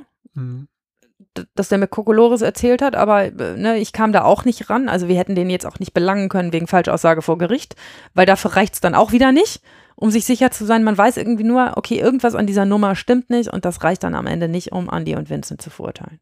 Ja, interessant, dass die Leute auf jeden Fall nicht äh, äh, sklavisch um Konsistenz ihres nee, Auftretens bemüht, bemüht, sind. Manchmal sind sie sich auch nicht darüber im Klaren, wie genau ich weiß, was sie bei der Polizei gesagt haben. Okay. Also, dass das Gegenstand meiner Akte ist und dass ich, Klammer auf, vielleicht macht es auch nicht jeder Richter so, die so genau gelesen habe, dass ich immer weiß, was der Zeuge bei der Polizei gesagt hat ähm, ne, das, äh, und dass ich das dann auch vorhalten kann. Also wenn ein Anwalt nicht pennt, dann, dann hält er das auch vor und sagt, hm, das haben sie aber da noch ganz anders gesagt. Wieso denn heute so und damals so? Und manchmal gibt es dafür auch gute Gründe, dass das einmal so war und einmal so. Ganz oft sagen Zeugen dann auch, jetzt wenn sie mir das so, so vorlesen, damals war es ja frischer. Und ich hab, weiß, was ich sicher sagen kann, ist, dass ich nicht gelogen habe und dass ich nichts Falsches erzählt habe. Und mal damals war meine Erinnerung frischer als heute. Also nehmen Sie mal lieber das, was ich da bei der Polizei gesagt habe. Das mag eher stimmen. Aber das ist natürlich dann auch schon eine schwierige Sache, wenn sich ein Zeuge dann auch gar nicht mehr erinnert. Manchmal sagen sie auch, jetzt, wo sie es mir vorlesen, erinnere ich mich wieder. Da kommt es mir gerade wieder. Mhm. Und viel schlimmer als diese lügenden Zeugen, also die, die mir Quark erzählen, sind Zeugen, die sich falsch erinnern. Die denken, sie würden die Wahrheit sagen und das aber da gar nicht so ist. Also die konkrete Erinnerung eines Zeugen ist ein ziemlich komplexes Thema und bestimmt kennt ihr das auch, dass in eurer Vorstellung, in eurer Erinnerung irgendetwas auf eine ganz bestimmte Art und Weise verlaufen ist und sich später herausstellt, dass es überhaupt nicht mit der Wirklichkeit übereinstimmt. Das ist ganz oft mit Kindergeschichten so, wenn man sich an, an, Dinge aus seiner Kindheit erinnert, die man aus irgendeinem Grund anders abgespeichert hat, als einem die Eltern hinterher sagen, nee, nee, das war ganz anders. Ähm, aber es ist auch mit anderen Dingen so. Ich habe mal an einer Fortbildung teilgenommen, habe ich glaube ich schon mal erzählt, ja. aber will ich kurz nochmal schnell erzählen, wo wir sowas trainiert haben und da haben wir einen Film über einen Verkehrsunfall alle zusammen geguckt und haben dann hinterher als Zeugen in einem, einer simulierten Gerichtsverhandlung ausgesagt, was wir als Unfallzeugen sozusagen beobachtet haben. Und in meiner Schilderung war das Unfallfahrzeug rot und in Wirklichkeit, das konnte ich mir hinterher in dem Film ansehen, war es blau. Ich hatte keinen Grund zu lügen. Ich habe mich nur falsch erinnert und ich war mir ganz sicher, mich richtig zu erinnern. Und das ist gefährlich. Also man muss immer hinterfragen, was Zeugen sagen und das auch in den Kontext setzen. Und wenn mir ein Zeuge sagt, der Angeklagte hat ihn geschlagen und er kann sich ganz genau an das Gesicht erinnern, dann ist das ein deutlicher Hinweis, aber eben nicht zwingend die Wahrheit. Und ähm, denn das kann ja natürlich auch so sein, dass schon Dinge darauf Einfluss nehmen, was der Zeuge sagt, ähm, die sich im, im, im Raum abspielen. Schon die Tatsache, dass der Angeklagte ja auf der Anklagebank sitzt, macht es für den Zeugen leichter zu sagen, das ist der, der mich geschlagen hat. Weil der sitzt ja auf der Anklagebank, der säß da ja nicht, wenn es nicht der wäre, der mich geschlagen hätte. Also diese Logik, ne? Und das muss man manchmal mit Zeugen auseinanderpuzzeln, ob sie sich jetzt an das Gesicht erinnern oder ob sie einfach nur finden, dass das wahrscheinlich der gewesen ist, den die Staatsanwaltschaft da angeklagt hat. Ähm, oder dass sie bei der Polizei schon mal ein Foto von demjenigen gesehen haben. Auch das kann Einfluss darauf nehmen. Ich habe schon zwei völlig glaubwürdige Zeugen, also Menschen, die überhaupt keinen Grund hatten, irgendwann Quatsch bei der Polizei zu erzählen äh, oder beim Gericht, in meinem Gerichtssaal gehabt, die sich total widersprochen haben. Und es war klar, einer von denen muss lügen. Einer von denen muss Quatsch erzählen, aber er hat mich halt nicht bewusst angelogen. Ja, genau. Also lügen oder einfach. Ja, ja, und das, das sich falsch erinnern, das Falsche erzählen. Also mhm. objektiv, ähm, also eine Lüge, wenn, wenn eine Lüge auch subjektiven Tatbestand beinhaltet, dann, dann nicht. Ne? Also ich erinnere mich zum Beispiel an den Fall, da hat ein Polizeibeamter jemanden gesehen, der am, am Steuer telefoniert hat. Und dann habe ich ihn gefragt, erinnern Sie sich denn an die Situation? Und dann sagt er, ja, ja ich habe das bildlich vor Augen, wie ich an dieses Auto rantrete und der sogar das Handy dabei ist, weiß ich noch genau, der war, der war so unverschämt, der hatte dieses Handy da, der war noch weiter am Telefonieren, während ich an das Auto rangetreten bin. Und dann habe ich ihn gefragt, ob er als Polizeibeamter an die Fahrer- oder an die Beifahrerseite des Fahrzeugs getreten ist. Und hat er ganz lange nachgedacht und gesagt, das weiß ich nicht. Und hat dann gesagt, das kann ja gar nicht sein, dass ich das bildlich vor Augen habe, wenn ich Ihnen nicht mal sagen kann, von welcher Seite ich diese Szene beobachtet habe. Dann habe ich es ja nicht bildlich vor Augen. Ich muss es also irgendwo in meiner Erinnerung, als ich habe es bildlich vor Augen abgespeichert haben. Aber wenn ich Ihnen heute nicht guten Gewissens sagen kann, ob ich das Ganze von links oder rechts beobachtet habe, dann kann ich es wohl doch nicht so genau sagen. Ja. Tja. Ich würde irgendwann gern noch mal eine ganze Folge zu Zeugenaussagen machen, weil das, sich, weil das wirklich ein total interessantes Feld ist. Und ich würde euch auch gerne dann mal erzählen, wie sich das eigentlich anfühlt, wenn man als Richterin mal auf den Zeugenstuhl muss. Das kommt auch ab und an mal vor. Ich habe ja, äh, ich glaube, letzte oder vorletzte Folge ein äh, Video verlinkt zu einer äh, Gutachterin, die auch Zeugenaussage, das war in dieser Opferfolge, ähm, die auch Zeugenaussagen auf Glaub, äh, auf, auf Glaubhaftigkeit überprüfen muss. Und die hat auch gesagt, ja, da habe ich ja auch schon das letzte Mal gesagt, man muss halt bei Zeugenaussagen auch zwischen Glaubwürdigkeit und Glaubhaftigkeit unterscheiden. Und ähm, die hat auch nochmal gesagt, dass Leute, die ähm, wirklich nicht besonders in Anführungsstrichen alter Begriff glaubwürdig sind, also Leute, die, denen man eigentlich nicht besonders glaubt, Betrüger oder so, mhm in einer Situation, die sie aber gar nicht selber betrifft, also wo sie gar nicht Angeklagter sind, sondern einfach nur Zeuge sind, mhm. dass die da absolut gute, glaubhafte Aussagen liefern können, während, was du gerade besch beschrieben hast, andere Zeugen, die eigentlich ohne Fehl und Tadel sind, einfach mal auch nur Scheiße erzählen können, weil sie das aus irgendwelchen Gründen falsch abgespeichert mhm. haben. Und zwar gar nicht, weil sie es irgendwie wollen, sondern einfach, weil sie, jetzt sind wir wieder bei diesen kognitiven Biases, einen falschen Anker hatten, mhm. nachher oder kurz ja. vorher und das mit irgendwas assoziiert haben. Und dann kommt dabei was raus, was einfach nicht wahr sein kann. Ja. Machen wir mal mit den Beweismitteln weiter, genau. Dann gibt es, die anderen sind weniger spektakulär, dann gibt es die Urkunden. Urkunden sind Schriftstücke, die man verlesen kann.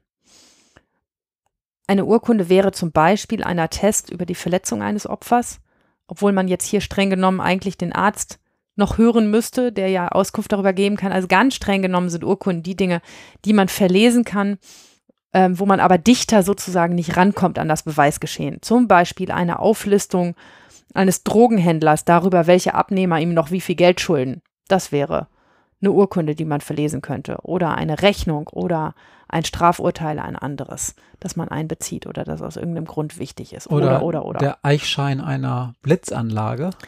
Ja, der Eichschein einer Blitzanlage, zum Beispiel im OVI-Verfahren. Auch das ist eine Urkunde, obwohl dann die Frage ist, ähm, wenn es dann jetzt auf ein Siegel auf einem Eichschein ankommt, dann wäre es schon fast ein Augenscheinsobjekt, weil das kann ich so schlecht vorlesen. So ein Siegel, das muss ich eher angucken. Okay. Und damit sind wir auch schon beim nächsten, nämlich den Augenscheinsobjekten. Das sind Dinge, die man nicht vorlesen kann, sondern die man sich angucken muss. Das heißt, man guckt sie an und beschreibt, was man sieht. Das, das können, musst du in der Verhandlung dann auch tun. Pff, manchmal gucken wir das zusammen und manchmal auch nicht. Also das sind Videos, Fotos, Skizzen vom Tatort, ein gefälschter Fahrausweis, wo man dann genau sehen kann, dass jemand radiert hat und eine andere Zahl draufgeschrieben hat. Pistolen, Ja, zum Beispiel. Messer. Auch. Also das ist ja das, was man so landläufig Ja. als einen richtigen Beweis. Ja, die, vorstellt. die, die haben wir selten. Wir haben ehrlich gesagt oft Fotos von Pistolen und Messern, weil die an so einer Akte immer so doof rumbamseln, wenn man eine echte Pistole da ist. Die, die fliegen dann da dauernd raus. Man kann die Akten nicht mehr ordentlich stapeln, wenn da Pistole drin ist. Ähm, Du also hast ta tatsächlich theoretisch manchmal Pistolen in der Akte. eh, ganz selten lasse ich mir, ähm, man nennt das Asservate, diese Dinger, die dann äh, von der Polizei eingesammelt werden. Ganz selten lasse ich mir die kommen, um sie im Prozess anzugucken. Das spielt eine Rolle. Ähm, äh, damit man eine Vorstellung bekommt, wie, wie groß ein Messer ist, macht die Polizei schon immer ein Foto von dem Messer und legt einen äh, Zollstock daneben, damit man die Klingenlänge sich vorstellen kann. Ähm, aber bei einer Pistole ist es manchmal zum Beispiel entscheidend, ob die wirklich echt aussah oder ob man da vier Meter gegen den Wind gesehen hat, dass das eine Spielzeugpistole ist. Und manchmal sieht man das auf dem Foto nicht so gut wie in echt. Und wenn man das Ding dann in der Hand hat, dann fühlt sich das ganz anders an, zu sagen, mit so einem Ding in eine Bank reingehen, ey, Entschuldigung. Aber so eine neongrüne Wasserpistole Ja. wird man schon erkennen, oder? Ja, das ja. Also, aber manchmal ist es ganz wichtig, dass man sich die Dinge richtig anguckt. Und ähm, ich habe mal eine Ordnungswidrigkeit verhandelt. Da ist jemand über eine rote Ampel gefahren und wurde geblitzt. Und das Fahrzeug, das er da gefahren ist, war der Lieferwagen eines Familienbetriebes. Und der Betroffene, man nennt Angeklagte im OVI-Verfahren Betroffene, der war auch der Halter des Fahrzeugs und der kam in die Sitzung und sagt, ich glaube, das bin ich nicht auf dem Foto. Ich habe ihn dann angeguckt und dann das Foto angeguckt und gesagt, das sieht aber verdammt doll aus wie sie. Und dann hat er gesagt, ich habe fünf Brüder und wir alle haben gemeinsam mit meinem Vater einen Gemüsehandel. Und da fahren wir alle diesen kleinen Lieferwagen. Und ehrlich gesagt sehen wir uns alle total ähnlich. Und ich kann Ihnen nicht mal sagen, ich glaube, ich bin das nicht auf dem Foto. Ich glaube, es ist mein ältester Bruder. Habe gesagt, das kann ja jeder behaupten. Und er gesagt, ich habe ihn aber mitgebracht. Und dann kam sein ältester Bruder rein. Und ich habe einen ziemlichen Lachanfall gekriegt, weil er sah aus wie eineiige Zwillinge. Der war dem so scheißähnlich, dass ähm, also das locker auch der Bruder auf dem Foto gewesen sein kann. Und dann hat der Bruder gesagt, und weil sie jetzt so lachen, habe ich ihnen auch ein Foto mitgebracht von uns allen zusammen. Und dann hat er, kam er nach vorne und legte ein Foto hin, wo alle fünf Brüder und der Vater drauf waren. Und ganz ehrlich, ich konnte nicht erkennen, wer der Vater ist von denen. Und ich konnte auch nicht erkennen, wer der Angeklagte ist und wer der ältere Bruder ist. Die sahen sich alle so Und die scheißähnlich. können sich jetzt einfach mal blitzen lassen, oder was? Die können sich einfach mal blitzen lassen. Also solange ich nicht nachweisen kann, wenn der Halter ein Gemüsehandel ist und solange ich nicht nachweisen kann, wer von denen gefahren ist und die kein Fahrtenbuch oder sowas führen. Also irgendwann kann die Ordnungsbehörde denen dann auferlegen, ein Fahrtenbuch zu führen, wenn das dann immer von so vielen Leuten genutzt wird und die das immer schön so austänzeln, dann können die beim dritten Mal oder so sagen, so und jetzt fangt ihr an, eine Liste zu führen, wer wann dieses Auto fährt, damit wir auch immer wissen, wen wir da geblitzt haben. Okay, das dürfen, das darf die Ordnungsbehörde Das auch. kämpfen die dann mit dem Verwaltungsgericht aus, ob die das dürfen oder nicht, aber in so einem Fall wird, würde das wohl so laufen. Ja. Das sind die Augenscheinsobjekte.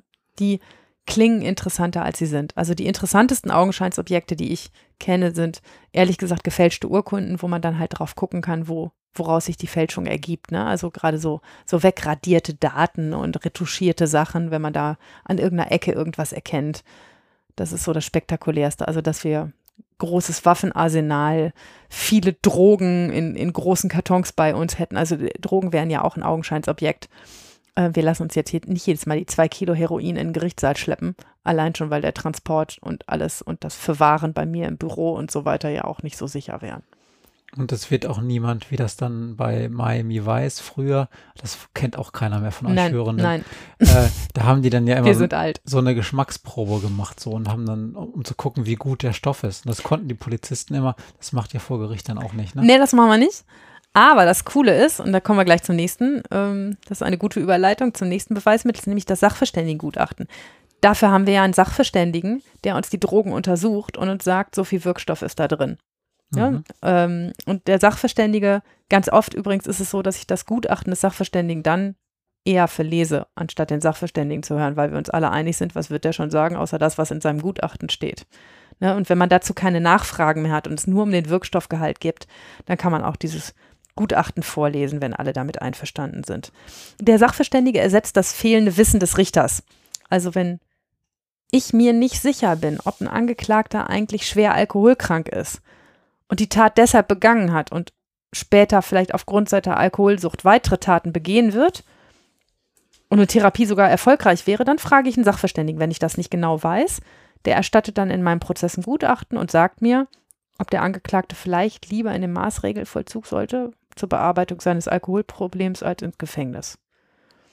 Und so Gutachten und Sachverständige auch zur Frage, wie alt ist ein Angeklagter? Ist er zum Tat Zeitpunkt der Tat schuldfähig gewesen? Hat er so starke psychische Probleme, dass wir ihm das gar nicht anlasten können oder so viel Alkohol oder Drogen im Blut? Oder wir haben Gutachter zu der Frage, ob die Spuren am Unfallort zu den Schäden an dem Pkw passen, das kann ich selber auch nicht. Ne? Also ich kann zwar gucken mit meinen eigenen Augen, aber ähm, sowas oder ein Wirkstoffgehalt von Drogen, wie ich eben sagte, oder ob der Fußabdruck, der im Garten des Einbruchs gefunden wurde, zu dem Schuh des Angeklagten passt, ähm, oder ein Fingerabdruck, auch das kann ich ja nie. Ähm, also ich kann mir, fange ja nicht an, mir die Fingerlinien da anzugucken. Meistens, ehrlich gesagt, ist das etwas, wo ich keinen Sachverständigen extra lade, der mir dann erklärt, ja, der Fingerabdruck passt zu dem, ähm, sondern, sondern das einfach vorlese. Aber für sowas brauchen wir Sachverständige. Ähm, da habe ich eine kurze Nachfrage. Ich kann mich erinnern, das ist aber schon länger her. Da hast du mir mal erzählt, was du manchmal für Schwierigkeiten hast, wenn Staatsanwaltschaft oder auch Verteidigung sogenannte anthropologische Gutachter oder Gutachten einbringen. Wäre mein nächster Punkt gewesen, äh, Treffer versenkt, Matze. Okay. Ich brauche nämlich nur Gutachter für Dinge, die ich nicht selber erkennen kann. Und ganz oft ist es so, dass ähm, die Staatsanwaltschaft oder auch Kollegen mit anthropologischen Gutachtern arbeiten. Anthropologische Gutachter sagen, also manchmal sagen die was zum Alter eines Angeklagten. Das ist für uns Jugendrichter wichtig. War der Angeklagte über über 21 oder unter 21. Das ist also häufig zum Beispiel bei Jugendlichen wichtig, ja. die ähm, zum Beispiel Geflüchtete sind. Ja. Wo und wo unklar ist, was das Geburtsdatum ist. Ja. Die fangen dann an, den Zahnstand sich anzugucken. Die ähm, Handwurzelknochen, glaube ich, geben Auskunft darüber, wie alt ein Mensch ist. Aber das sind auch keine, und irgendwie ein Oberschenkel, äh, Hals, ja, weiß nicht mehr genau. Ähm, also auf jeden Fall gibt es drei verschiedene Merkmale, ähm, die sich so ein anthropologischer Gutachter anguckt. Die sind aber ähm, auch nicht besonders safe und der kann meistens nur eine Range auswerfen. Der kann in den seltensten Fällen sagen, dieser Angeklagte ist deutlich über 21. Meistens sind die ja eh dann so im Randbereich. Und wenn einer 22 ist, dann wird man keinen Mediziner finden, der einem sagt, dieser junge Mann ist ganz sicher keine 21 mehr oder keine 20 mehr. Aber ähm, wozu anthropologische Gutachter sonst noch benutzt werden, ist nämlich genau die Situation, die ich da im Gerichtssaal hatte mit unserem Gemüsehändler. Ähm, um mir zu sagen, dass der, der auf der Anklagebank sitzt, auch der ist auf dem Foto oder auf dem Video, das ich von der Situation habe.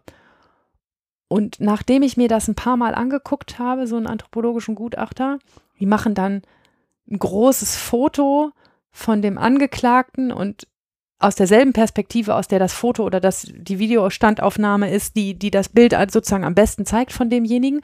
Und dann fangen sie an, das in Raster zu gliedern und auseinander zu fummeln wie hoch ist der Haaransatz hinter dem Ohr und wie weit ist die Augenbraue vom Haaransatz entfernt. So feste Dinge, die Auskunft darüber geben können. Also gerade so, so, so Dinge im Gesicht, die, die man nicht ändern, also Haaransatz kann man schlecht ändern, äh, Position der Augenbrauen kann man schlecht ändern, äh, Dicke der Nase, Dicke der Lippen, sowas, das, äh, das ist ja auch meistens nicht tagesformabhängig ähm, sondern immer dasselbe und das fäng, fangen die dann an auszumessen. Aber da hört es ehrlich gesagt für mich auf. Ich habe selber Augen im Kopf und ich kann dem sagen, gucken Sie mal nach links und dann kann ich mein Foto hochhalten und dann erkenne ich den entweder wieder oder ich erkenne ihn nicht wieder.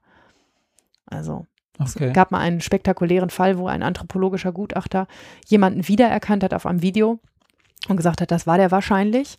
Ähm, da ging es um einen Banküberfall, meine ich. Und da stellte sich dann nach vielen Jahren Gefängnis raus, dass der das nicht war, weil man den richtigen Täter fand. Und der, ich meine, der zu Unrecht verurteilte, hat dann später diesen Gutachter verklagt, ähm, weil er gesagt hat, du Blitzbirne hast mich wiedererkannt und ich war es gar nicht. Ähm, und das ist auch ein gefährliches Feld, denn wiedererkennen soll ihn der Richter und der soll seine Überzeugung darauf stützen. Es war auch interessant, weil der Gutachter dann gesagt hat, ich habe dich doch gar nicht verurteilt, ich habe doch nur ein Gutachten erstattet und auch eine gewisse Wahrscheinlichkeit ausgeworfen und der Richter hat dich am Ende verurteilt. Den verklagst du nicht, sondern mich. Das ist aber tatsächlich eine, eine aus wissenschaftlicher Sicht interessante Frage, weil du wirst nie einen Wissenschaftler finden, egal in welchem Feld, der dir sagt 100% Sicherheit. Hm. Sondern du wirst immer Leute finden, die sagen, das ist ähm, die, Übersti die Übereinstimmung zum Beispiel von Zeuge A mit dem Foto, das ist hochsignifikant oder du wirst so eine, so eine Fehlerrange finden, äh, definieren und sagen, das ist ähm, sehr wahrscheinlich eine glaubhafte Aussage. Mhm. So. Und unser Justizsystem sagt aber, man darf jemanden nur dann verurteilen, wenn sich das Gericht sicher ist. Keine Zweifel hat.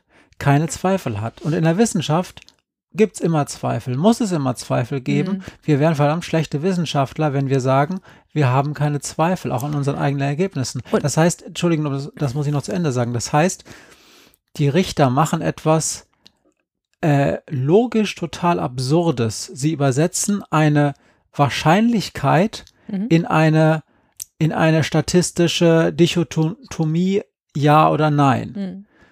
Das ist ein Kunstgriff, weil sonst wird unser Rechtssystem äh, auseinanderbrechen. Aber an diesem Punkt sagen natürlich dann die Gutachter, ey, sorry, ich habe hier nur meinen mein Fachstand mhm. gesagt, was ich denke, aber ich habe Ihnen doch auch die ganzen Fehlerwahrscheinlichkeiten da in mein Gutachten reingeschrieben, bla bla blub. Mhm. Und ähm, ziehen sich dann natürlich auch mal darauf zurück, ich habe nicht gesagt, dass der und der es war. Ich habe nur ein Gutachten hinsichtlich eines ja, Merkmals der, der Wahrscheinlichkeit Tat er, erstattet. Aber das Interessante ist, dass die richterliche Überzeugung, ich kann aufgrund eines Sachverständigengutachtens, das mir sagt, derjenige war das zu 99,8 Prozent, bei DNA ist das oft so, ja. kann ich sagen, reicht mir nicht, bin ich mir nicht sicher genug. Also verurteile ich den nicht. Ich kann aber auch, wenn der Gutachter sagt, ach, zu 70 Prozent war der das, den trotzdem verurteilen, weil ich selber eine Überzeugung dazu gebildet habe. Wo die dann herkommt, ist die interessante Frage und wie ich das begründe. Also zum Beispiel bei einem Fingerabdruck ähm, kann man immer sagen, da gibt es vielleicht eine Fehlerquelle. Wenn aber jemand einen Fingerabdruck hinterlassen hat beim Einbruch und eine Fußabdruckspur. Und Fußabdrücke sind deshalb interessant, nicht weil man die Marke vom Turnschuh rausfindet, das ist das eine, das ist schon ein deutlicher Hinweis, sondern auch wenn sich ein Riss in der Sohle dieses Turnschuhs befindet, dann kann man ziemlich sicher sagen, dieser Fußabdruck stammt von diesem Schuh mit genau diesem Riss an dieser Stelle. Jetzt sind wir endlich mal bei, bei drei Fragezeichen, fünf Freunden, weil das ist das, was ich auch weiß. ja, und ehrlich gesagt, sobald es zwei von diesen Dingern gibt, kannst du dir ziemlich sicher sein, dass du sicher davon ausgehen kannst. Ne? Denn das ist das Zusammenspiel aus zwei, also die, dass das in beiden Fällen der unwahrscheinlichste Fall eintritt, dass es das ein zweites Mal gibt und das mhm. gedoppelt. Mhm. Das, da ist die Wahrscheinlichkeit dann irgendwann so gering, dass ich auch sagen würde, wird auch ein Wissenschaftler sagen, da bin ich mir sicher. Naja. Naja. Matze findet immer erstaunlich, wie sicher man sich sein kann. Na gut. Ähm, ich will euch ganz zum Schluss einen Fall erzählen, in dem alle Beweismittel zum Tragen kamen und der eigentlich ganz schön ist das falsche Wort, aber ähm, ja, er ist erzählenswert, sagen wir so. Leon ist angeklagt, in einen Bürokomplex eingebrochen zu sein. Er ist, so formuliert es die Anklage, über ein Sanierungsgerüst auf das Dach des achtgeschossigen Bürogebäudes geklettert, ist dort über die Dachtür in das Gebäude reingelangt, hat die aufgebrochen und hat die Räumlichkeiten nach stehlenswerten Dingen durchsucht. Er brach dann sein Vorhaben ab, weil er im siebten Stock aus Versehen auf die sehr früh erschienene Putzkraft getroffen ist. Und die erschreckte sich zu Tode und schrie so laut, dass Leon über das Treppenhaus zurück auf das Dach flüchtete. Was dann dort geschehen ist, brachte Leon letztlich den Spott einer ganzen Stadt und eine ordentliche Verurteilung ein.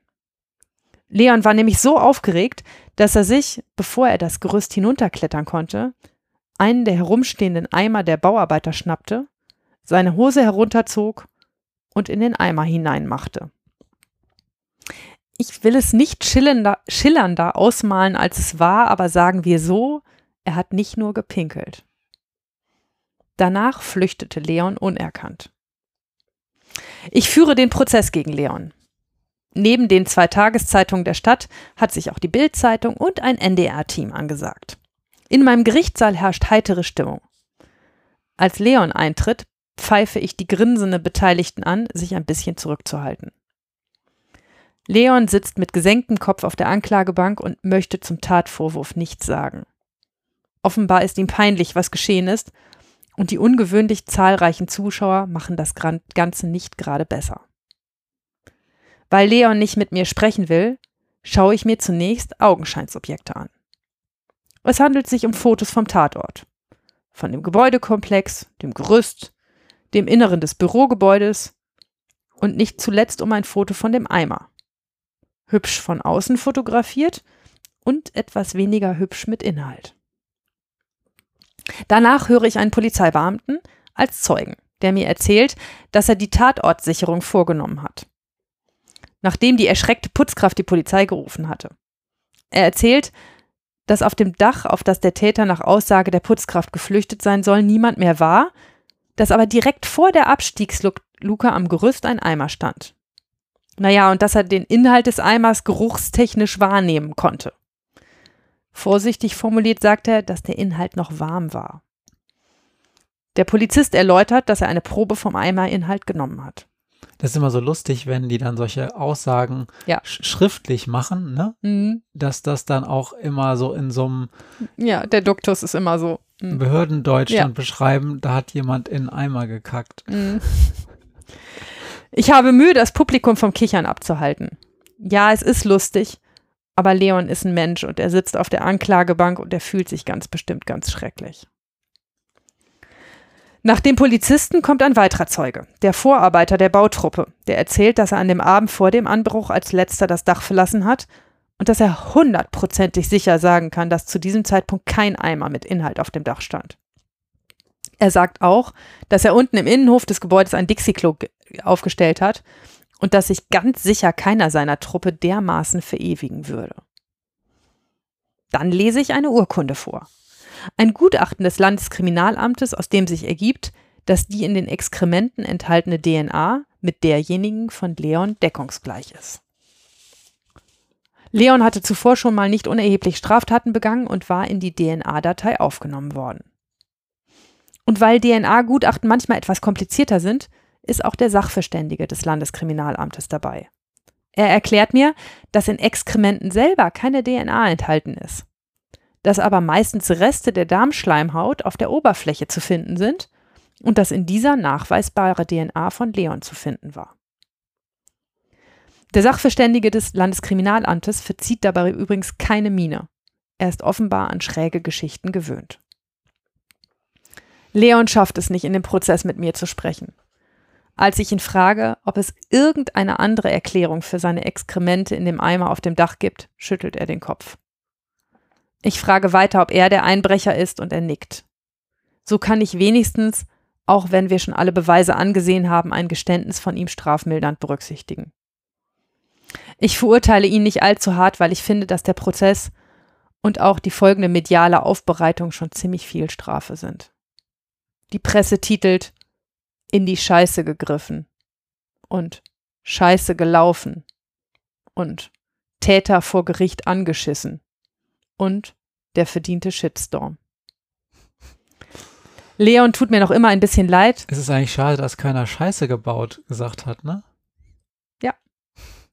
Ich sag's jetzt, Leon tut mir immer noch ein bisschen leid, aber so ist das mit jungen Menschen, die bauen halt mal Scheiße. Habe ich dir deine Pointe ein bisschen kaputt gemacht? Bisschen. Tut mir leid. ja. Ja, so war das mit Leon und den Beweismitteln. Dauert das eigentlich lange, bis man so ein, äh, so ein Gutachten vom LKA bekommt? Kommt ganz drauf an, was man will und zu was man da, wofür man das will. Also die DNA-Gutachten ähm, und auch die Gutachten für Betäubungsmittel, das kommt ganz drauf an, welches Landeskriminalamt arbeitet und wie die personell aufgestellt sind.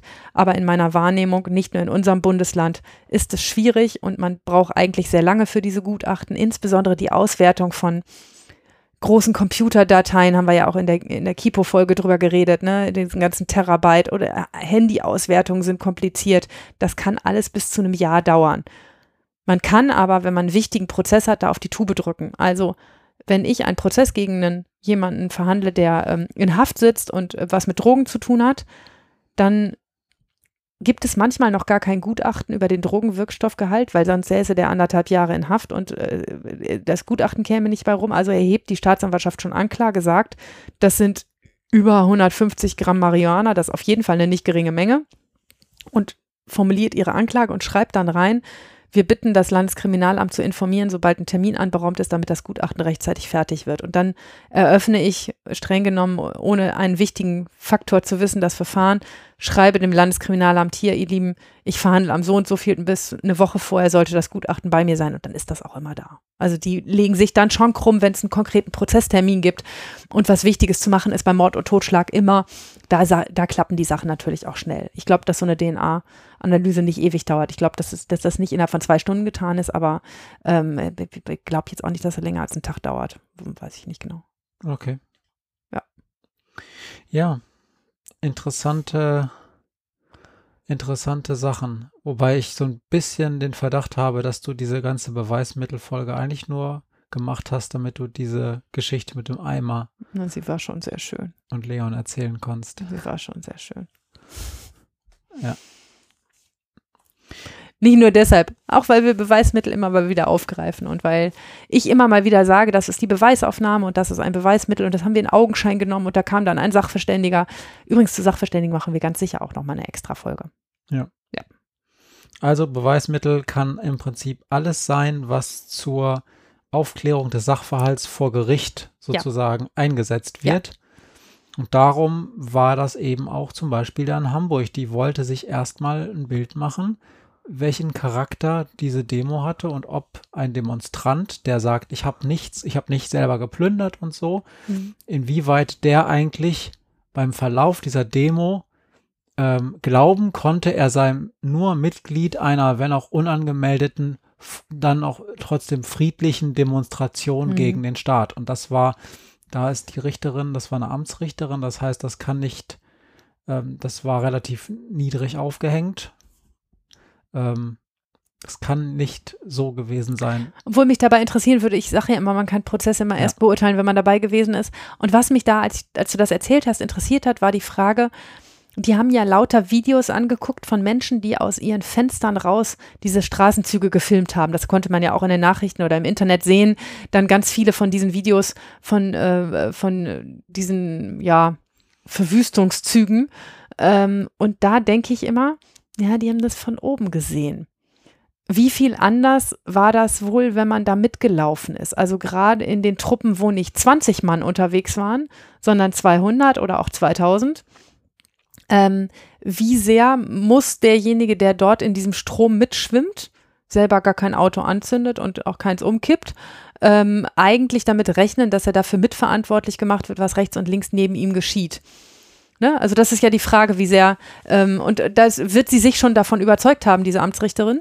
Ähm, aber das, das fand ich eben interessant, die Frage, ähm, wie schließt man, macht man Rückschlüsse darauf, was andere Menschen Mhm. von oben gesehen haben, aus einer Vogelperspektive, ähm, darauf, wie sich eigentlich derjenige verhalten hat, der in diesem Zug mitgelaufen ist. Tja, kann ich nicht sagen. Ich will auch diesen Fall jetzt nicht nochmal Nee, nee. diskutieren. Ich weiß nur, dass sozusagen diese Diskussion ich damals ähm, oder vor kurzem dann halt wichtig fand, dass offensichtlich die, die Frage, was eigentlich ein Beweis ist, ähm, durchaus unterschiedlich bewertet wird und dass da nicht Fachleute häufig andere Vorstellungen darüber haben, was vor Gericht auch ein gültiges Beweismittel ist. Mhm. Ich habe sonst keine weiteren Fragen, Euer Ehren, zu diesem Komplex. Nennt mich übrigens nie einer. Hoch würden auch nicht, Wow. ne? Das so, nennt man, glaube ich, Pfarrer oder so. Kann das sein? Ja, nein. Dann lass Euer Ehren nennt mich nur ein Verteidiger, wenn er mich hochnehmen will. Frau Vorsitzende aber doch. Ja, das ist aber, das hat schon eine gewisse Spitze.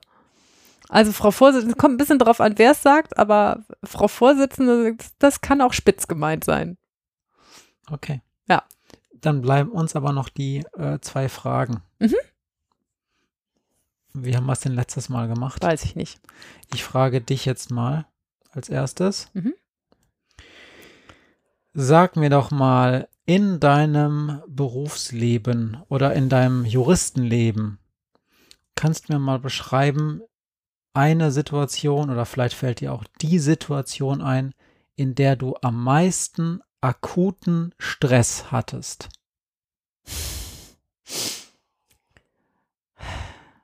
Also so richtig, so richtig äh, Stress, ähm, wo du jetzt in dem Moment äh, richtig äh, ja. Stress hattest. Es gibt eine Situation, die mir einfällt, die möchte ich aber noch für eine andere Folge aufbewahren, die will ich dir nicht schildern.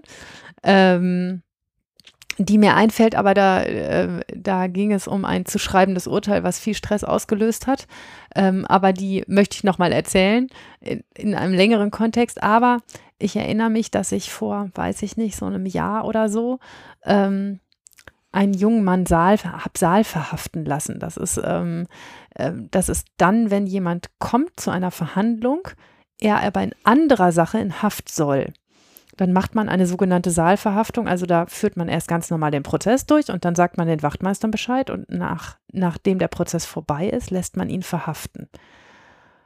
Und das war eine echt große Stresssituation ähm, und hat mich immens unter Stress gesetzt, weil, ähm, weil ich den nicht verarschen wollte. Und das kommt immer ein bisschen wie so eine Verarsch rüber. Erst redet man über die Sache und macht auch ein normales Urteil. Und wenn ich fertig bin, dann kommen die Wachtmeister und die Handschellen klicken zu. Das ist so, das widerspricht ein bisschen der, meinem offenen Verhandlungsstil, dass ich immer allen sage, woran sie sind und, ähm, und, und was ich mache. Ich durfte dem das aber nicht sagen, weil dann wäre er mir ja weggelaufen. Und ähm, ich war ein bisschen böse auf die Staatsanwaltschaft, weil ich fand, die hätten das vorher klären können und den einfachen Tag vorher festnehmen können. Die fanden das aber super bequem zu sagen, oh, den können wir doch dann im Saal verhaften. Dass das meine jugendrichterliche Verhandlung ähm, und meine Glaubwürdigkeit ähm, im Umgang mit diesem Jugendlichen meine Authentizität irgendwie in Frage gestellt hat. Das fanden die irgendwie nicht. Ich fand das schon. Ich bin darüber auch ernsthaft in Streit geraten mit der Staatsanwaltschaft, weil ich das total äh, schofelig fand, mich da hängen zu lassen mit dieser Saalverhaftung. Ich habe sie dann am Ende aber gemacht, weil da war nun mal ein Haftbefehl und der musste nun mal festgenommen werden. Und dieser junge Mann, der war noch nicht gar nicht so alt, ähm, aber ziemlich groß und kräftig und der ist komplett ausgeflippt. Der hat Stühle geworfen, der hat einen Tisch umgeworfen. Ähm, der hat geschrien, geweint, gebrüllt. Seine Mutter im Publikum hat auch geschrien, hat dann versucht, ihn zu umarmen und festzuhalten. Und aufgeschreckt durch, ähm, durch das, was dann passiert ist, kam nicht nur der Vater und ich glaube ein Bruder von ihm dann von außen rein, sondern auch noch von der Mut Mutter herbeitelefoniert eine recht große Ansammlung junger Männer, die ähm, ach, die waren nicht dafür da, um irgendwen zu verkloppen, aber irgendwie, irgendwie sollte das familiären Zusammenhalt sozusagen signalisieren. Und das war nicht schön, weil da unsere kompletten Wachtmeister des Hauses am Start waren und ähm, und ähm, dann auch Polizei dazu gerufen wurde, die dann auch nochmal mit einer Menge Mann aufgetaucht sind, um diese Situation irgendwie zu beruhigen. Die haben das auch ganz gut hingekriegt, die sind ja auch im Deeskalieren gut.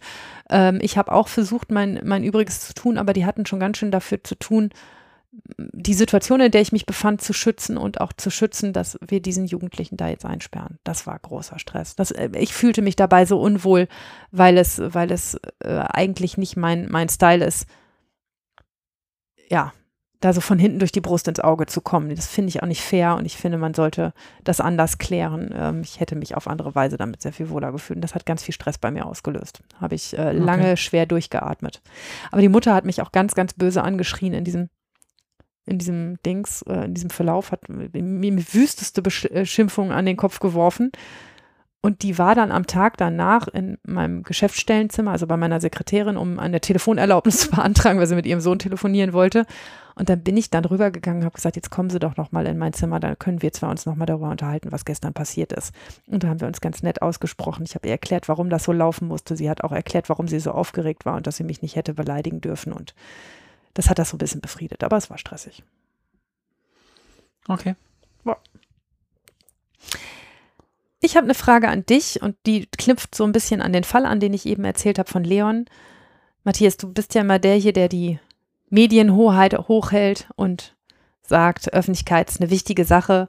Kannst du verstehen, warum ich diesen Prozess echt lieber ohne die Presse verhandelt hätte? Ja, klar. Das kann ich, na klar, also ähm, ich meine, das ist halt ein ganz normaler 0815-Fall, der durch ein kleines Detail, was aus Sicht der Presse und auch aus Sicht von uns allen diese gewisse Würze bekommt, ja, Mhm. dass da halt irgendwie ein Eimer Scheiße eine Rolle spielt und das auch noch das, das zentrale Beweismittel ist, halt dieser Fall besonders äh, eigentlich nur dadurch interessant wird. Und wenn man sich das dann genau durchdenkt, dann ist das Erscheinen der Presse an diesem Ort, wo doch im Prinzip wahrscheinlich das auch vorher schon bekannt war, was das Ding ist, und man sich ja auch sozusagen vom Pressesprecher dann auch hätte berichten lassen können, wie es ausgegangen Mhm. ist. Der einzige Grund also war offensichtlich reiner Voyeurismus. Ja. Und ich finde, ähm, ich finde, dass das Öffentlichkeitsprinzip natürlich noch wichtiger ist als Moral oder als Mitleid oder so mit Leuten. Aber es ist trotzdem reiner Voyeurismus und darum kann ich dein Ansinnen, da die Presse in diesem Fall irgendwie auszuschließen, gut verstehen, weil man so denkt, ja, es ist wichtig, dass in unserem Staat die Presse zu sowas zugelassen wird, aber wir dürfen euch dann trotzdem Aasgeier nennen, wenn ihr das dann macht, weil genau das ist es. Ihr kriegt im Prinzip null weitere Informationen zu diesem Fall, sondern ihr macht es halt nur, weil ihr einen lustigen Schwank für eure zweite Seite im lokalen Du Teil glaubst braucht. gar nicht, wie viel Spaß die hatten, als das vorbei Ja. war und als Leon raus war mit ihren Titeln, die sie dann sich gegenseitig, ne, ich glaube, er hat voll verkackt, war auch noch einer, der dabei war. Also, die- ne, die, das war ja auch lustig. Also, es ist ja nicht so, dass ich da nicht auch hätte lachen müssen. Aber auf der anderen Seite handelt es sich immer um einen jungen Menschen, der ein Mensch ist, der äh, wirklich was Blödes gemacht hat und dabei auch noch ähm, ein peinliches menschliches Bedürfnis hatte, was zu noch peinlicherem Ergebnis geführt hat und das Ganze ihn auch noch überführt. Es war auch alles so dämlich, dass, ja, er tat mir wirklich ganz doll leid. Und es war mir klar, dass er, deshalb habe ich ihn am Ende noch so viel gefragt, weil mir klar war, unter normalen Umständen, wenn wir allein im Gerichtssaal gewesen wären, hätte der leise vor sich hin gemurmelt, ja, stimmt alles, was da steht in der Anklage. Ja, und das konnte der nur nicht, weil hinten drin halt diese ganzen grinsenden Menschen saßen, die sich sehr nett verhalten haben. Es ist nicht so, dass irgendwann aus, ausfallend geworden ist, aber die hatten natürlich ihren Spaß. Ja. Ähm, trotzdem, es ist trotzdem wichtiger, als irgendwelche Angeklagten zu schützen, dieses Öffentlichkeitsprinzip. Denn wir können keine Ausnahmen machen, es sei denn bei Jugendlichen zum Beispiel, die irgendwie noch nicht volljährig sind. Mhm. Das war da ja offensichtlich nicht mehr. Äh, wir können keine Ausnahmen machen, einfach weil wir durch dieses Prinzip die Angeklagten auch schützen, weil wir nur so auch das Verfahren vor staatlicher Willkür schützen. Ja, und das ist halt transparent halten, ist schon das richtig. ist halt noch wichtiger so und äh, darum, ich finde es trotzdem scheiße, ehrlich gesagt. Es ist halt wirklich, ein- was heißt scheiße, aber es ist halt wirklich ein, ein billiger Punkt. Hm. Also man muss als Journalistin, als Journalist natürlich jeden Tag irgendwas finden, einen Aufhänger oder so, wie mache ich was interessant, gerade wenn du Ja. Gerichtsreporterin, Reporter bist. Aber das ist echt ein billiger Punkt. Da Ja. denke ich auch so, ja, okay. Ja, den, den kann man sich auch nicht entgehen lassen, das sehe ich auch ein. Ne? Aber, ähm, aber es handelt sich um ein Verhältnis, in dem derjenige, der da auf der Anklagebank sitzt, der gekniffen ist, ähm, ja, für den das scheiße läuft. Tja, Ja. aber er hat natürlich auch in den Eimer geschissen. er hätte es auch einfach mal nicht machen Das müssen. ist echt so blöd. Ich fand daran, also ich hatte einen echten Aha-Effekt, dass in Exkrementen tatsächlich keine DNA drin ist. Das ist so viel Abfall, dass da keine DNA-Spuren mehr drin sind. Die einzigen DNA-Spuren, die man kriegt, sind die an der Außenseite sozusagen, die sich über die Darmschleimhaut übertragen haben. Und vielleicht DNA von dem, was man da gegessen hat. Ja, ja, aber auf keinen Fall, also eigene ist da nicht drin, da ist echt nur der Müll drin. Das fand, das fand ich einfach nur interessant. Naja. Ja. Da ist, sieht man nochmal wieder, wie, wie gut der Körper die Sachen da rausholt, bevor er das Zeug dann ausscheidet. Der ist da offensichtlich sehr gewissenhaft. Wollen wir es nicht vertiefen, Matze? Nein. ja. Ausblick.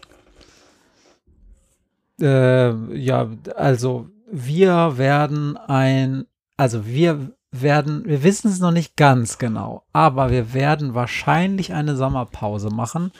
Es kann natürlich sein, dass ähm, meine liebe Mitpodcasterin irgendwann mitten in dieser Ferienzeit mit dem Zoom wedelt und sagt, ich habe Sehnsucht, wir müssen jetzt dringend eine Folge aufnehmen. Mhm. Wenn wir das aber nicht machen, Wir verabschieden uns aber jetzt noch nicht in die Sommerpause, Matze. das weiß ich. Okay, gut. Wenn wir das aber nicht machen, dann ist das hier tatsächlich unsere vorletzte Folge. Mhm. So, also keine Angst, ich habe die, die Ja, letzte. Folge nicht vergessen. Dann ist das hier unsere vorletzte Folge vor der Sommerpause und die nächste Folge, sagst du was dazu? In der nächsten Folge ähm, möchten wir über Bewährungen reden. Das geistert auch jetzt viel durch unsere Erzählungen, durch meine Fälle. Ähm, was ist das eigentlich? Warum macht man das? Wieso gibt es davon mehrere? Was sind Bewährungsauflagen? Und wir werden, wenn alles so läuft wie geplant, einen Gast haben, nämlich eine Bewährungshelferin, die eine extra Jugendbewährungshelferin ist, also mit sich mit Jugendlichen befasst, die äh, Freiheitsstrafen haben, die zur Bewährung ausgesetzt wurden, Jugendstrafen, die zur Bewährung ausgesetzt wurden äh, und die sich speziell um die kümmert und die uns mal vielleicht ein bisschen berichten wird darüber, was das Besondere an der Zusammenarbeit mit Jugendlichen aus ihrer Sicht ist, ähm, vielleicht auch ähm, erzählen wird, wie sie Gerichtsprozesse, in denen sie oft sitzt, wahrnimmt. Vielleicht erzählt sie uns auch einen Fall, irgendwas dieser Art. Wir freuen uns auf jeden Fall drauf. Ich freue mich auch und damit sind wir eigentlich durch. Ich habe noch was zum Schluss und begehe jetzt wahrscheinlich eine Urheberrechtsverletzung. Aber mir fiel heute einfach ein kleines Sinnsprüchlein von Heinz Erhardt ein und ich weiß nicht, eigentlich darf ich es wahrscheinlich, weil es eher ein Gedicht ist, nicht sagen. Ich mache es trotzdem, weil ich es so schön finde. Und das heißt, das Leben kommt auf alle Fälle aus einer Zelle, doch endet's auch bei Strolchen in einer solchen. habe ich, habe ich mal in ein Poesiealbum geschrieben, einer Mitschülerin in der Grundschule. Mhm. Hast du Ärger für gekriegt? Die konnte da überhaupt nicht drauf wechseln. Kein Blümchen- und Röschensprüche. Ich, Um zu wachsen, bis man ihn bewundert, braucht Nee. er, bedenke es, ein Jahrhundert. Genau.